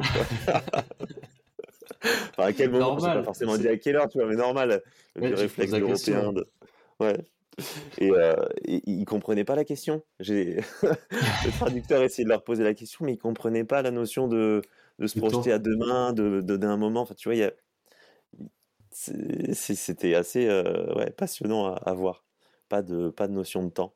Et euh, et ouais ouais, c'était très très très beau à voir et en même temps très très dur je me souviens d'une nuit, nous, eux, ils avaient leur campement un petit peu en contrebas, nous, on était plus haut. On avait tendu une, espèce de bâche, on dormait à même le sol, euh, tous mmh. collés en randonnion. Et euh, c'était la fin de la saison sèche et la le début de la saison des pluies. Alors, je te raconte pas les nuits, bon, déjà, il pleuvait comme pas possible. Et en fait, à cette période-là, tu as toutes les énormes araignées fouisseuses qui, sont sous la terre qui sortent et qui cherchent le moindre coin de sécheresse, c'est-à-dire sous ta, ta toile de bâche. Oh Donc euh, même si tu supportes à peu près les araignées, quand tu es dans ton sac de couchage et que tu as des, littéralement des dizaines, voire des centaines d'araignées qui te passent par-dessus le sac de couchage, ça fait du bruit tellement oh c'est des gros machins. Hein. Euh, je sais plus la taille, mais c'est des grosses bêtes quoi et qui te passe sur le sac de couchage, t'arrives pas à dormir. Ah, tu. Euh, et donc un soir, moi j'étais au bout de la bâche, je me prenais le, il y avait un retour d'eau que je me prenais sur la tronche. J'ai dit avec euh, ma voisine Christelle, je me rappelle, dit tu veux pas qu'on aille euh, en bas rejoindre les chasseurs pour dormir avec eux là, j'en peux plus, j'arrive pas à dormir. Et donc on est descendu de quelques centaines de mètres jusqu'à les rejoindre. Il y avait encore cette scène, c'était vraiment, franchement, c'est un super souvenir. Il y avait le feu qui crépitait, il faisait un peu froid, les chiens tous blottis contre le feu tous les chasseurs sous, le, sous la, la roche, là, vraiment à la Roi Lion, hein, une grande mmh. roche comme ça, surplombante et un peu inclinée pour être au sec. Et des éclairs, t'entends les hyènes au loin qui hurlent, les chiens qui, qui, grelottent et qui font des petits couinements de peur, de froid, tu sais pas trop. Les enfants qui se réveillent à certains coups de tonnerre avec des larmes dans les yeux, qui, qui, grelottent comme ça, c'est cette image, ça m'a c'est bouleversant à voir. Et ouais, je me rappelle m'être fait cette réflexion. Je me suis dit, putain, c'est, c'est beau, mais en même temps, pour rien au monde, je, voudrais retourner à, ce, à cette phase-là, quoi. Tu vois, mmh. c'est, c'est à la fois très beau et très rude. C'est très primaire comme mmh. environnement et comme façon de vivre. mais ouais, la réflexion que je me suis fait là-dessus, c'est ils ont beaucoup, ils auraient beaucoup de choses à apprendre à, à tous nos contemporains, mais l'idée que j'aime derrière ça, c'est en fait, à mon avis, il serait temps qu'on pioche un petit peu plus les, les, bons côtés de chaque époque et de, Exactement. de chaque façon de vivre et qu'on les qu'on y ajoute nos, nos, avancées modernes qui sont, qui sont vertueuses, qui sont belles et qui, sont, qui peuvent être utiles à, l'homme. Et ouais, je sais plus où je voulais en venir avec tout ça. Mais... Non, mais t'as raison, ça fait pas mal écho à la notion d'équilibre aussi, que, mmh effectivement, ça veut pas dire que quand nous on parle de, de mouvements, d'expériences comme ça, qu'on voudrait spécialement revenir à cette époque-là, c'est plutôt en fait ce qui est intéressant, c'est d'essayer de voir comment, on va dire, la modernité a pu nous dénaturer en certains sens mmh et à quel point certaines traditions ou façons de vivre sont intéressantes de cette époque-là dans laquelle on a aussi vécu, enfin pas nous personnellement, mais nos ancêtres. Et comme tu dis, c'est effectivement, euh, pour rien au monde, j'imagine que tu as envie de revenir à, cette période-là où c'est quand même un peu, pour nous, ça nous paraît un peu lunaire, quoi. Et hum, qu'est-ce que je voulais dire par rapport à ça? Qu'est-ce que combien de temps ça a duré? Oui, déjà cette question technique. Combien de temps tu es resté avec eux? Euh, Il me semble qu'on est resté quatre nuits avec eux. Ok. Cinq jours et quatre nuits, quelque chose comme ça. Et c'était déjà, c'est à la fois très court, mais en même temps c'était très long. Et à la fin, j'étais content de repartir parce que, en fait, ce qui m'a le plus pesé, moi, c'était le manque de sommeil. Je sentais à la fin que vraiment j'étais cruellement en dette de sommeil et ça, j'avais du mal avec. J'ai eu du mal avec ça, ouais. À, tel point qu'à la fin, je, je sentais j'avais plus de mal à être en groupe. J'ai eu besoin plusieurs fois de m'échapper un petit peu. Euh, euh, et de me retrouver seul. Et j'ai adoré aussi le fait qu'on arrive pile dans la transition saison sèche, saison humide. Au début, on était en galère d'eau, on était en dèche totale d'eau. Et au bout du deux ou troisième jour, il s'est mis à pleuvoir. Et là, merci, quoi, merci, ah, merci, Mère Nature de. Ouais, t'apprécies la, pluie. Il y avait un torrent, un lit de torrent euh, complètement asséché. Et le lendemain, c'était une rivière. Oh là là, je me suis fait des bains là-dedans. Magnifique. J'ai des photos qui sont merveilleuses dans des, petites vidéos aussi qui sont géniales. Et euh, ouais, ce qui a été très marquant aussi, ça a été la fameuse chasse aux babouins. Là, on est parti sur, euh, sur une bonne partie de la journée. Ça, ça a été quelque chose. Euh, tu pars le matin à jeun, t'as pas bu, ou très peu. Et là, tu es parti, tu sais pas pour combien de temps. C'est ça qui, qui, est beau aussi, c'est que ouais, il n'y a pas de programme, il n'y a pas de. Et là, pour en revenir à, ouais, l'activité physique, le sport, euh, c'est vrai que dans notre monde, ben, forcément, on vit d'une manière complètement différente de ça. Donc, euh, on a été forcé contraint de, de, nous imposer des méthodes et des, façons de faire. Mais la vérité, c'est que naturellement, euh, voilà, l'humain est, fait pour s'adapter et, et, est très adaptable à son environnement. Et, et là, quand tu pars comme ça, tu sais pas combien de temps ça va durer. Euh, là, on a marché pendant plusieurs heures jusqu'à un moment donné, euh, et ça paraît, c'était un moment très marquant, c'est que d'un coup, on suivait un peu les chasseurs, on était mêlés avec la, on était peut-être, il y avait peut-être six ou sept chasseurs, et puis euh, nous, le groupe, on devait être huit, peut-être, un truc comme ça, dans mes souvenirs. Et à un moment donné, les chasseurs s'accroupissent et ils te font, enfin, ils te font pas un signe de chute, mais tu comprends que tu dois te la fermer et te, te, cacher. Et là, au loin, ils regardent au loin sur une colline, mais je sais pas, c'était peut-être à un kilomètre, un truc comme ça au loin. Ils te montrent, euh, ils te montrent le truc et tu, tu te rends compte qu'en fait, il y, a la, il y a la meute de babouins mmh. qui est là-bas au loin. Et, et à partir de ce moment-là où, où toi, tu les vois, eux, ce, qui, ce que j'ai compris de ce qu'ils nous expliquaient, c'est que si toi, tu les as vus, eux, ils t'ont déjà vu et mmh. senti avant. Mmh, Donc à partir de ce moment-là, tu rentres un peu en mode euh, discret et tu commences à accélérer le pas parce que tu sais que eux mmh. vont se préparer à t'accueillir. Et le babouin, je sais pas si tout le monde voit ce que c'est un babouin, mais un babouin mâle, c'est une belle bête. Et quand tu as plusieurs dizaines d'individus comme ça, bah c'est un peu, tu rentres dans une espèce de, petite guerre avec le avec l'animal quoi. C'est un truc, euh, mmh. voilà, tu, tu, tu, cherches à être discret, tu t'accélères le pas et à la fin ça finit en, en footing. Euh, en course et puis jusqu'au moment final où c'est carrément quasiment du sprint pour aller euh, pour arriver. On est arrivé sur leur colline. Certains chasseurs, certains chasseurs ont fait le groupe. Ouh là là, ça, ça, commence à être difficile de parler. Excuse-moi. Euh, certains chasseurs ont fait le, tour et j'ai, moi j'étais avec le, chef de la tribu. J'ai fait le tour en courant et en fait on les a pris en, étau comme ça. Et ouais, on en a, ils en ont eu deux, un, gros mâle et, une femelle. Et euh, ouais, incroyable, incroyable cette expérience. Ça, devait être fou, j'avoue que ça devait être fou. Je me demande, euh, c'était ma question qui me venait. Euh, ouais. Est-ce que, est -ce que tu. J'ai deux questions qui me viennent. Mmh. La, première, c'est est-ce que tu as prévu d'autres d'autres expériences de survie personnelle qui peut de ce type ou autres différentes, mais d'exposition soit de la nature, soit des peuples premiers. Et la deuxième question, c'est qu'est-ce que tu dois faire comme type d'accompagnement dans les stages, notamment survie, mouvement, par rapport à toutes tes expériences que tu as pu faire?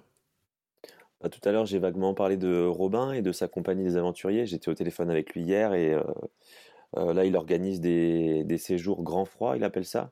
C'est des séjours d'immersion en autonomie en montagne, dans un milieu très froid, ouais, avec de la neige, etc.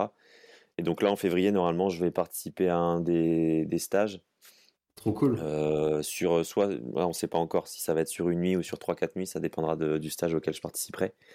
Mais ouais, ça c'est une première chose. Et puis même Robin, c'est quelqu'un avec qui j'aimerais bien entamer une collaboration sur le, sur le long terme, parce que voilà, mon métier de dentiste là actuellement, je l'ai repris après avoir été interdit d'exercer avec ces histoires de, Covid. On ne mmh. rentrera pas dans, dans, ces détails-là, mais j'ai eu une période où j'ai pas pu exercer mon métier.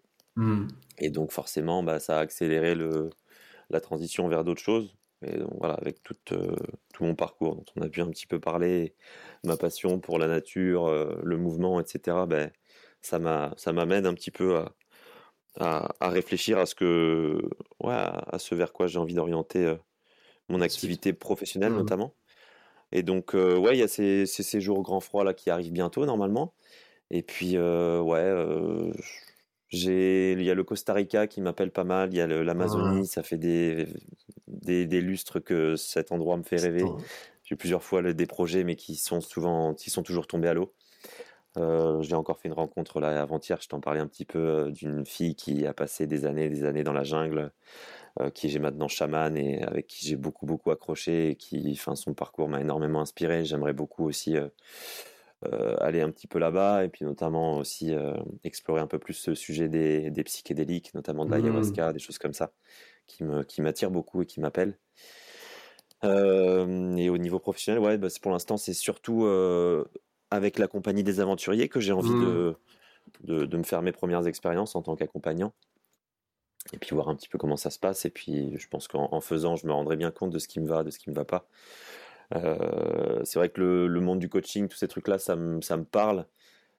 Et en même temps, euh, je me vois pas trop. Bon, on est dans la même formation. Hein, pour ceux qui savent pas, tu fais une école comme moi. De, on est dans le centre naturopathie Hormèse. Donc il y a le, le mot de naturopathe qui, qui, qui est collé à ça. Mais c'est vrai que l'approche one-one de l'accompagnement au cabinet, etc., c'est quelque chose qui.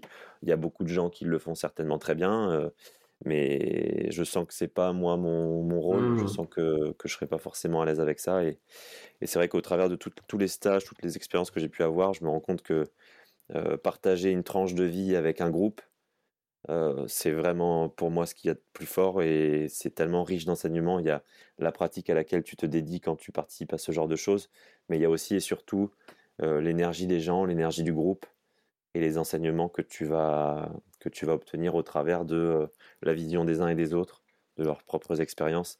Et moi, c'est ça que c'est l'un de mes rêves.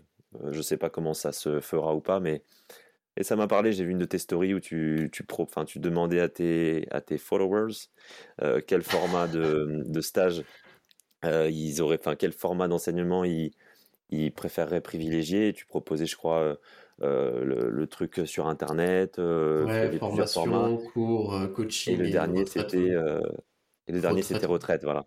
Et c'est vrai que moi, ce genre de format m'attire beaucoup et j'aimerais beaucoup œuvrer et, et participer en tant que professionnel, même si ce mot mmh. me, sort un peu par les yeux, euh, à ce genre de choses-là. Génial, génial. Mais c'est ouais, tout, je te vois tout à fait là-dedans. Et je pense que tout converge vers ça. Mmh. Et, et, je pense que les, je, je pense que c'est ce qui attire aussi de plus en plus les gens, c'est de vivre des vraies expériences et de confronter au réel. Euh, ouais. Je pense que euh, il y a énormément de choses à faire là-dedans et je pense qu'il y a moyen de bien s'éclater en tout cas. Ouais, ouais, j'ai hâte de, de, parcourir tout ça. Ouais, ça va être chouette, ça va être chouette. je, suivrai un peu ça de très près. Je serai le premier à venir à tes stages euh, avec ton organisme. C'est sympa. Ce que je te propose, c'est qu'on arrive à, on arrive à tout doucement aux deux heures. On va, on va arriver à la dernière partie de ce podcast. On aura encore pu discuter des heures. Il y aura sûrement une part 2. Je, je tease déjà un petit peu. Il y aura une part 2, je pense, dans les prochains mois. Euh, euh, question que je, alors je pose des questions à généralement à tous mes invités. La première question, c'est euh, si tu devais garder, toi, une routine qui te procure énormément de bien-être tous les jours, si tu devais en garder qu'une, laquelle tu garderais?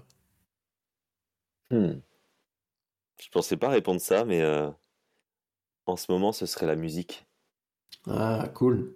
Écouter de la musique. Je suis et notamment des musiques que j'ai découvert en dans certains voyages avec les mmh. médecines, qui du coup me replongent dans ces états-là, les états dans lesquels j'étais pendant l'écoute de ces de ces chants et de ces sons. Et effectivement, comme tu l'as décrit brièvement tout à l'heure, quand tu es en état de conscience modifié, que les sons te traversent, vraiment tu ressens l'énergie de la musique et ça te c'est pour ça que je te répondais que c'était universel selon moi, c'est que ouais, vraiment le, rythme et le, les mmh. sons, euh, c'est plus que juste un bruit, quoi. C'est vraiment quelque chose qui te traverse et qui te transforme. Et donc en ce moment, ce serait ça, ce serait peut-être le un accès à la musique, alors que ce soit euh, à travers de d'appareils euh, modernes ou encore mieux de de musique live entre guillemets. Mmh. Et ouais, je pense que ce serait le un accès à, la musique, un accès au, mmh. son. génial. T'as, euh, petite question, un petit aparté, t'as, as fait de la musique, toi? Ouais, j'ai fait un petit peu de musique. J'ai fait, euh, j'ai fait, de la batterie, j'ai essayé le piano.